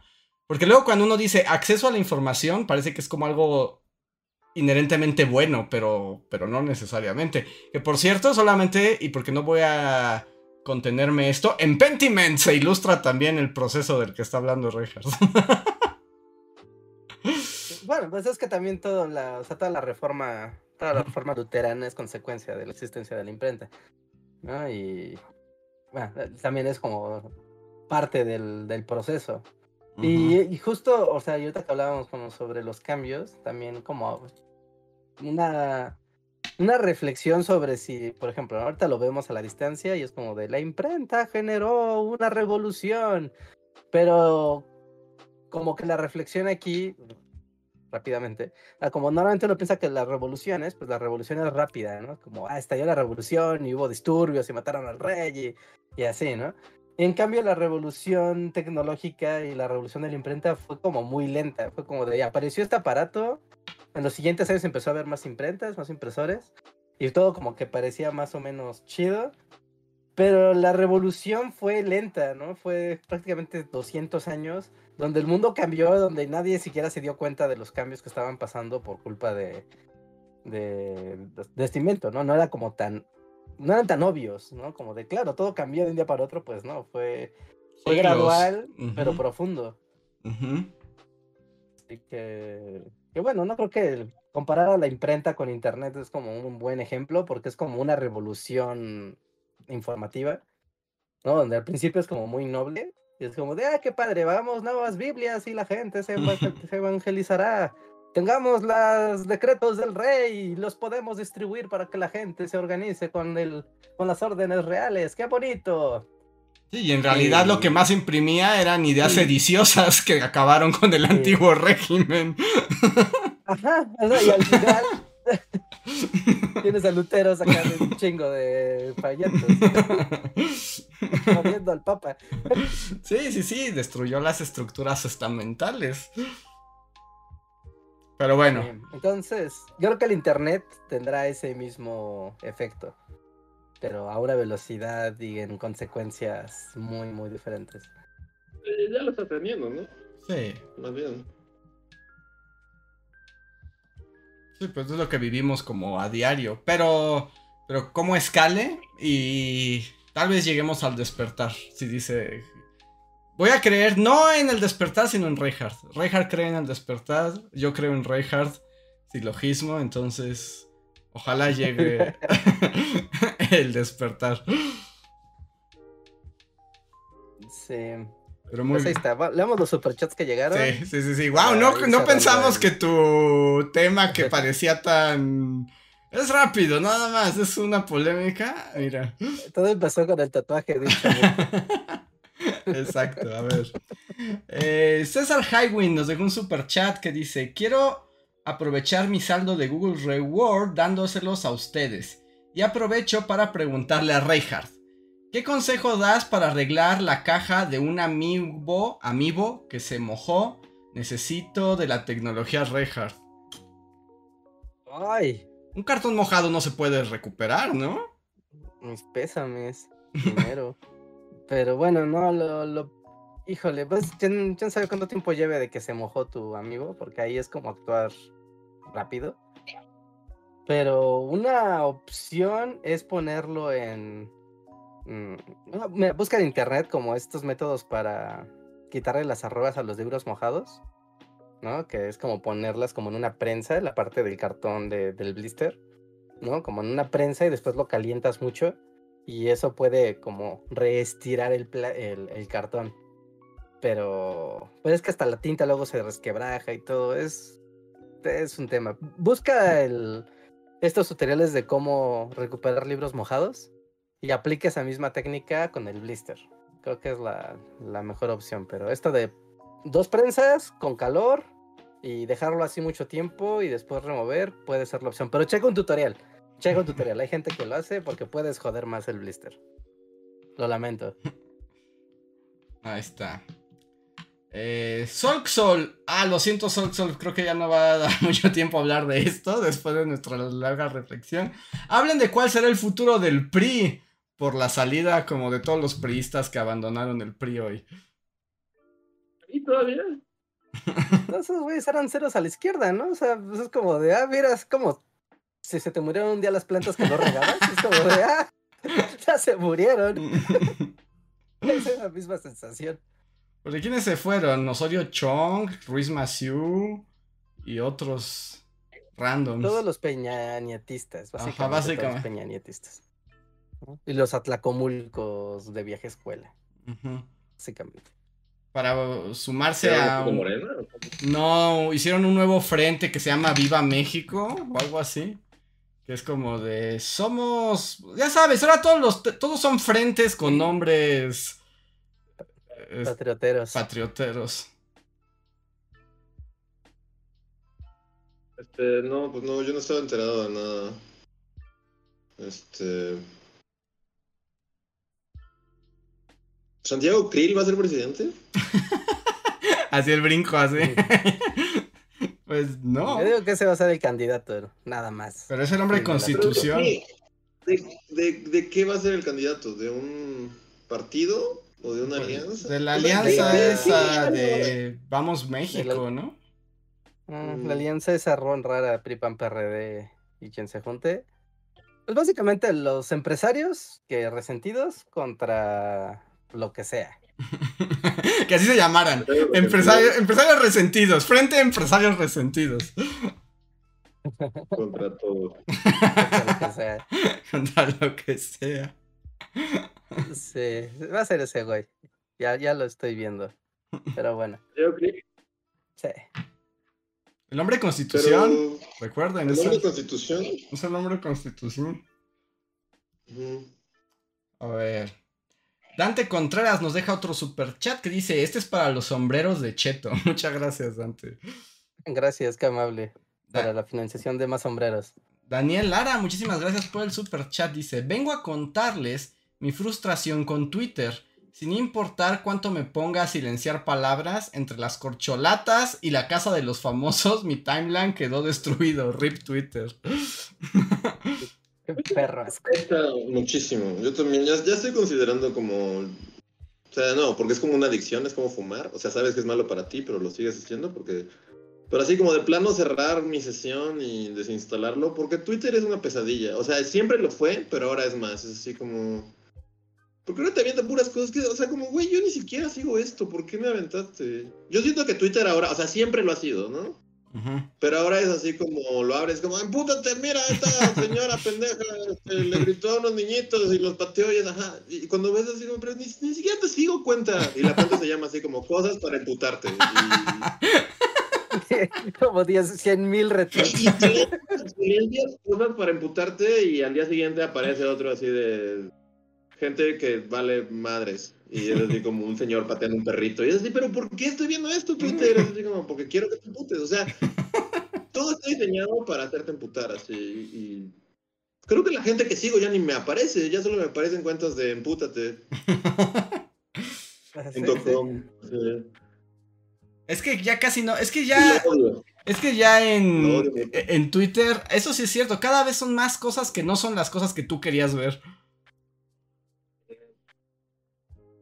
Y por lo menos a mí me targetea así como de. Te voy a enseñar puras cosas que te van a hacer enojar. Así de. Gente pateando perritos. Se llama la página. O este. No sé, señora ricas tirando pobres por las escaleras. O sea, todo lo que me parece es como eso. Lo, ¿Pero por qué? Lo sorprendente es que hay suficiente material para que una cuenta se llame así. Señora ricas este, golpeando a su servidumbre. Así. Y hasta los chicos es como me suscribí a señora ricas golpeando a su servidumbre por accidente y es como, no. No, no sigues esta página. Entonces, ¿pero por qué me las enseñas Twitter? Es como, pues porque quiero que te emputes. De...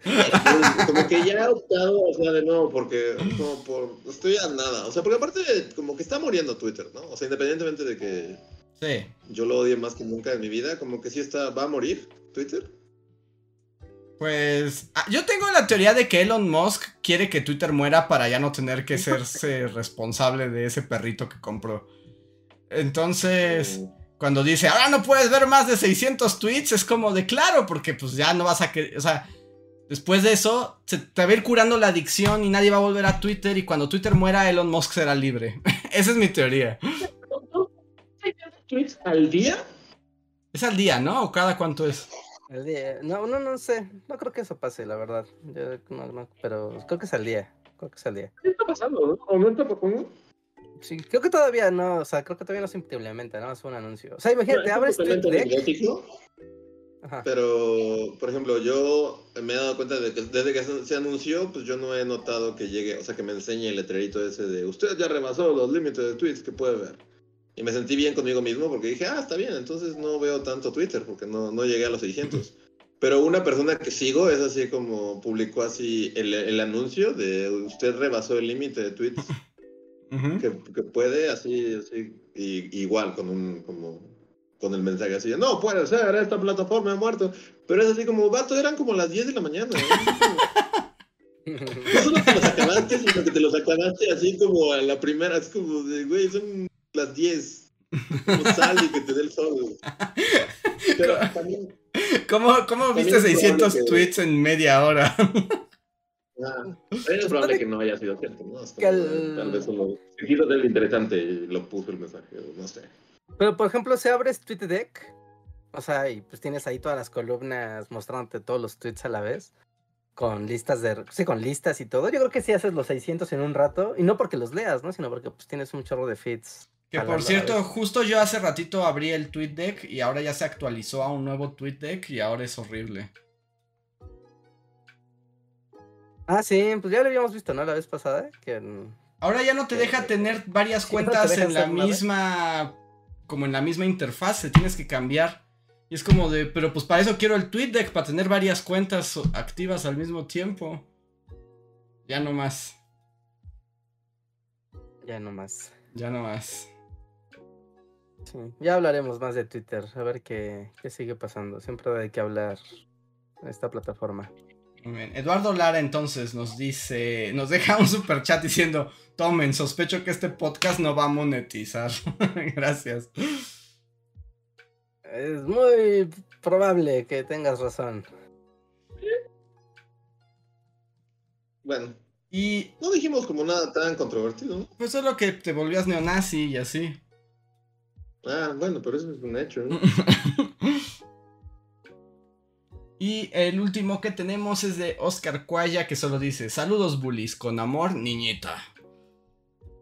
Saludos. saludos, gracias. Y pues son las 11 en punto. Estamos a, o sea, estamos a buen momento de despedirnos y tener unos minutos de poscotorreo. Así que... Oh, sí, actividad limitada. ¿eh? ¿Ya te limitaron a ti, Reja? Oh, está viendo aquí el administrador y ya está en amarillo. Así que, gente que le haya disfrutado del bajoneo de hoy. Ah, ah ya nos quitaron la monetización. sí, ya. quitaron la monetización? sí, ya, está en amarillo. Así que. no quiero molestar al público, pero pues pues ya está en amarillo esto. Cáiganse. Pasamos el sombrerito. Miren, ahí está Dusty, muy seriecito. Está dormido, ¿no? Como que se le cierran los ojos. Háganlo por Dusty. Háganlo por Dusty Cachorrito. Sus superchats serán agradecidos. ya apaga la luz. Son las 11, por Dios. todo el día. Todo lo que hacen los perros es dormir. Es así como. Pues sí, pero en las noches cuando duermen, duermen. Pero bueno. Descansan de descansar. Pues entonces, ¿algo que decir antes de irnos al poscotorreo? Este, ah, muchas gracias Israel, muchas gracias Israel por apoyar al podcast con un super chat. Muchas gracias, muchas, muchas gracias. está bien, hace mucho no teníamos un podcast así de bajoneador y, y intensito. intensito. Intensito, ¿no? Sí, como intenso total. Sí. Sergio Juárez también nos deja unos, dice, estuvo muy genial el podcast, gracias por su trabajo, Bullis. Gracias, Sergio. Hasta, me siento, hasta me siento bien, es como de wow, hasta YouTube nos quitó la monetización, wow. Dijo, intensaste demasiado. Así se hace. Así como el intensómetro. Ajá, el intensómetro se pasó de lanza, entonces bye. Dice que dos, dicen aquí que Dosti no quiere poscotorrear. Mike González también, muchas gracias por la contribución, nos pone. Y Lilith Vicio también, muchas gracias Lilith.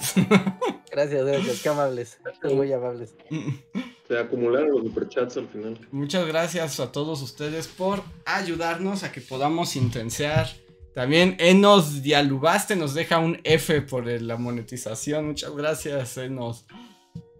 Para la vaquita. Sí, está bien. La filosofía y la reflexión sobre los procesos de comunicación tienen que ser incómodos. Sí, la verdad, o sea, como muy intensito y lo que sea, pero Sócrates estaría orgulloso de ti, Rejas, por decir.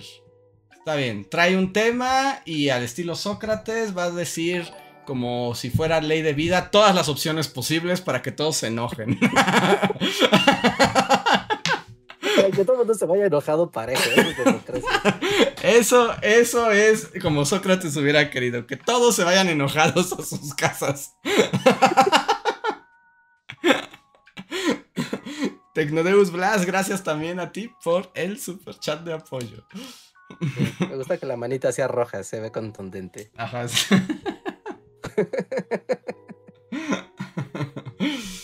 Muy bien.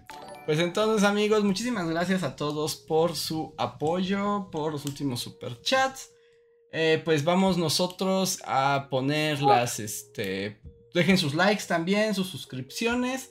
Vamos a los créditos y volvemos para unos cuantos minutitos de post cotorreo donde los miembros de comunidad pueden expresarse abiertamente. ¡Wow! Están llegando más. Pris dice, por más podcast de Intenseo. Gracias, Pris. Dante Contreras dice, no, por Dusty. Y, eh, Dante Contreras es por Dusty. Alejandro Puga también nos deja un super chat y dice, pues ya todos. y Daniel Lara dice por Dusty y por la intenseada. Muchísimas gracias a todos, en serio, muchas, muchas gracias. Como dos banderas. Ajá, es como Dusty o la intenseada. ¿Cuál es tu razón para apoyar al podcast? Pueden ser ambas. Pueden ser también. Pero en serio, muchísimas, muchísimas gracias. Y ahora sí, vamos a los créditos con los nombres de los miembros de comunidad que nos apoyan mes a mes y volvemos para unos minutos extra de postcotorreo. Muchas gracias. Ahora volvemos.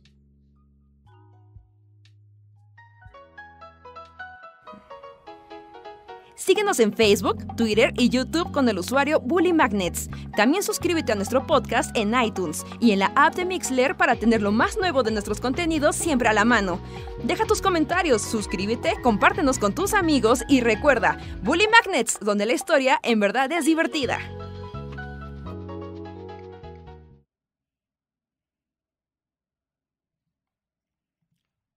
Y ya estamos de vuelta y llega un super chat más de Albert Holmes. Muchísimas gracias Albert, también te lo agradecemos mucho. Muchas gracias, qué amable. Y miembros de Albert Holmes. Manifestaos, manifestaos. Y así. Y pues a ver, un tema no intensito para salir.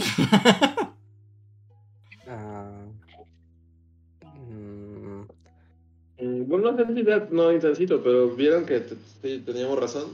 Indiana Jones es como el mayor fracaso del verano. Ah, sí, no me fijé, ¿en serio? Sí, no, ni, ni la mamá de Harrison Ford, por favor. Tal vez porque esté muerta, porque Harrison Ford tiene 80 años. Se entiende. Pues sí, pues es otro tema, pero como que las películas ya pegan. Pues es que están bien chafas. Le fue muy mal en Metacritic. creo que sacó 58 en Metacritic. Digo, no es como que sea el lugar, ¿no? Pero te fue muy mal. Mm. No, no lo sabía, ¿eh? No me había fijado. Como que también ya no, ya no estoy muy atento a cómo le va a las películas. Yo, yo solo porque como que este ha sido el verano en el que nada ha pegado. O sea, creo que salvo Spider-Verse, todo ha sido un fracaso, así todo. Mm, película que sale, o sea, Flash fracasó y Indiana fracasó y Transformers fracasó y Rápido y Furioso fracasó. O sea, todo ya fracasa. Y es así como, sí, dejen de hacer películas. Es tu momento, Luis, que se cancelen las películas por 10 años. Se cancelen las películas. 10 años no hay cine. Suficiente tiempo para ponerse al día con todo, así, con 50 años de cinematografía. También, también. A ver, están llegando algunos de los miembros de comunidad. Enos que dice, hola, y Daniel Lara, hace mucho que no los alcanzaba en el en vivo, los quiero mucho. Manuel Dueñas dice, estuvo chido el podcast de hoy. En la universidad estamos discutiendo de qué sirve la educación y solo diré, desconfían de los profesores que les dicen que la educación universitaria no sirve. Es que sirve, el asunto es para qué sirve, esa es la pregunta. Café, Poema y Mar dice besos chicos. Y Manuel PR dice buenas noches bullies. Sí, que se cancelen las películas. Eh, hablando de películas, vamos a sé que Luis ya, pero Andrés, ¿tú ya fuiste a ver la nueva de Wes Anderson? No. No, iba a esperar a que Luis me dijera qué opinaba. Pero tú también ya la viste, Reja, entonces también quiero conocer tu opinión. Ya, ya, ya. Vi un tweet, de hecho, vi un tweet de Luis. Después fui a ver la película ese mismo día. Y fue de wow. Es como Wes Anderson desatado. Es como ya. Sin, sin, sin barreras. Sin, sin, barreras, sin censura. Esto es Wes Anderson en estado puro. Así de Wes Anderson Unleashed. Pero les gustó, o sea, con todo y la Wes Sanderiza, al final dirían, ¿la volvería a ver? ¿Me gustó? ¿O Nel? O sea, me gustó, se me hizo interesante, eh, pero definitivamente es lo más raro que ha hecho Wes Anderson. O sea, solo diré y, o sea, como... Eh, al final tiene como un momento Mirror, Father Mirror. wow. pero, pero ya llega a esos niveles Mirror, Father Mirror de... Ajá. de, de, rareza y como experiment, cine experimental. Este, estamos haciendo cosas locas. Está, está interesante. Está interesante. Veo esta película en las clases de producción audiovisual. Como de desmembremos el guion de esta película y analicemos qué quiso hacer Wes Anderson. Porque sí, es como wow. Wow. Es, demasiado, es too much. Para mí es too much. es así como. O sea, es. es... Sí, sí. Es o sea, solo lo resumiré como, o sea, la, es como la película es, empieza con un programa de tele como de los años 50, que es como un documental y está recreando eh, la, la, la, creación, o sea, la, la creación de una obra de teatro que es la película. O sea, como, como en Hotel Budapest, que es así como igual, empieza con una niñita que va como a un panteón de un escritor y el escritor es el güey que hizo el libro, que... Ajá. Sí. Pero aquí, o sea, y ya que empiezas, o sea, ya es la historia de Ralph Fiennes y su hotel y todo, ¿no? O sea, ya te metes a la historia y, ya estás ahí, ¿no? Pero aquí no, aquí continuamente sale de nuevo a sea, al grado que es como más importante la, historia de cómo fue escrita la obra de teatro que es la película. y, no, o sea, o sea está, interesante, pero sí es como, es como demasiado. Es así como, güey. A ver, déjenme replantear la película. Déjenme, digo, replantear la pregunta. ¿Les pareció interesante como para analizarla? ¿Pero ustedes la disfrutaron mientras la veían? Eh, sí, porque es bonita. O sea, porque, pues sí, o sea, y aparte cada, cada cosa dentro de del universo desierto es como, como estar dentro de las caricaturas del Correcaminos, pero live action. O sea, es bonito de ver.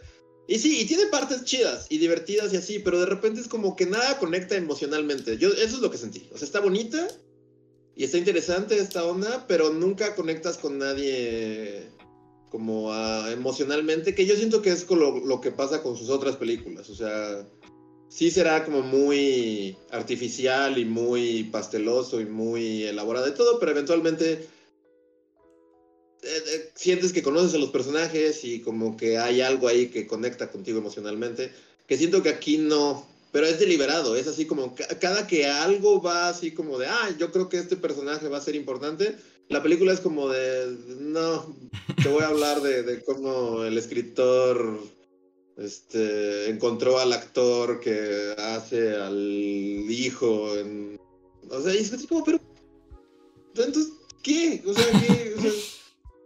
no sé, es muy... Eh, o sea, pero sí, está, está interesante y está como...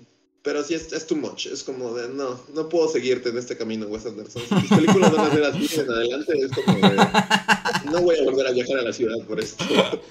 voy a esperar a que salga en, streaming y lo voy a plataformas. No es mi favorita de Wes Anderson, sin duda, pero sí me, me entretuve mucho.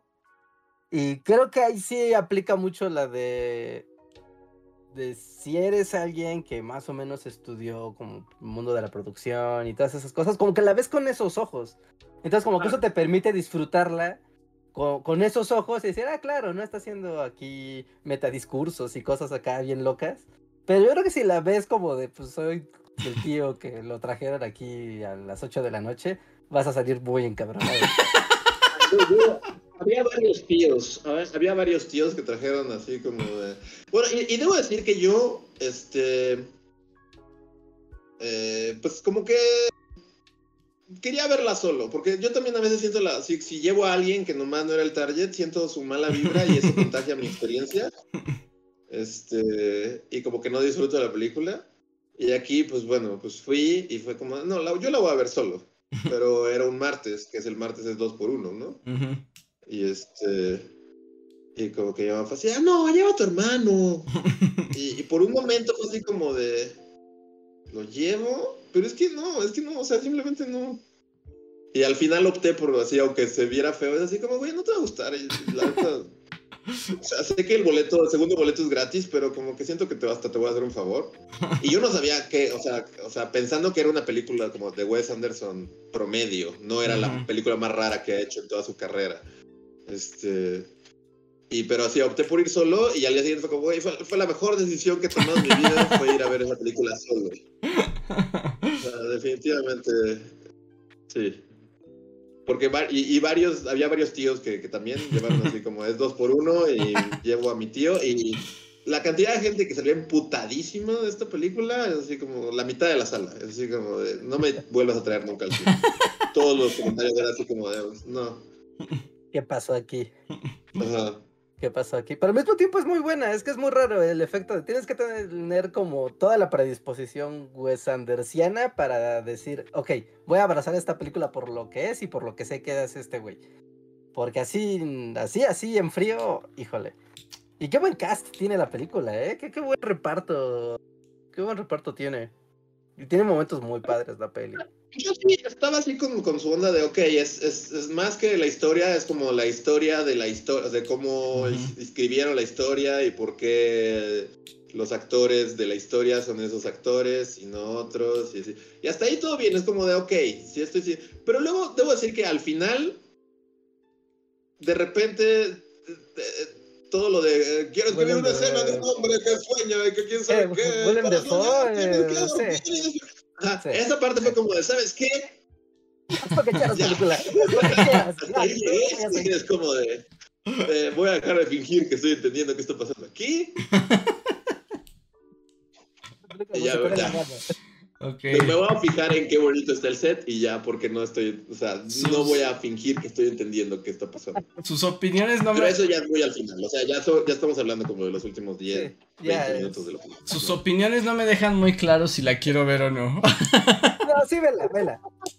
sí, vela. Yo creo que, yo me quedé pensando en, si quieres analizar guion, o sea, de, güey, ¿cómo escribió esto? O sea, ¿cómo estructuró todo lo que va a pasar y cómo lo está pasando?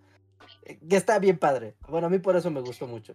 Y ver a actores, pues bueno, muchos actores consagrados en el cast, eh, actuando a ser actores, es como, a mí me encanta cuando eso pasa. Ok, le voy a dar una oportunidad.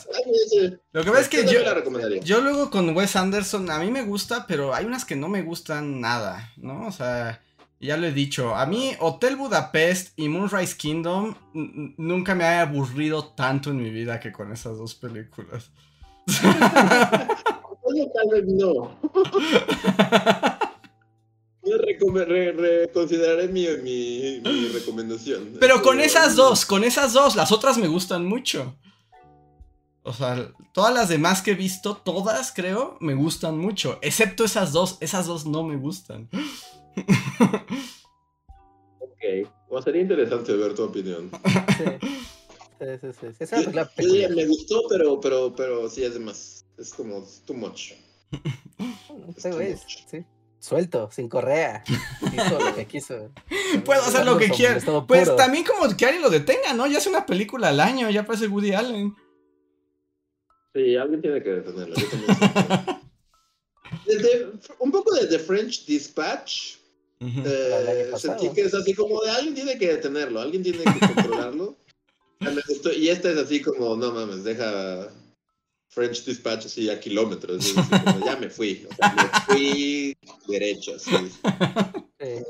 porque French Dispatch al menos tiene una estructura muy clara. ¿eh? así lo que te quiera contar es como a veces medio ambiguo, pero es como que es muy claro cómo está estructurada. Y aquí es como, wow, qué padre, qué raro. sí. Y como, ya no sé qué está pasando. son, las 11 de la noche y, ya, ya, me quiero ir, sinceramente. Pero sí, aún así la recomendaría.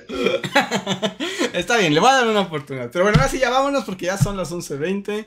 Muchas gracias a todos los que se unieron al Poscotorreo. Nosotros somos los Bully Magnets y nos vemos para la próxima.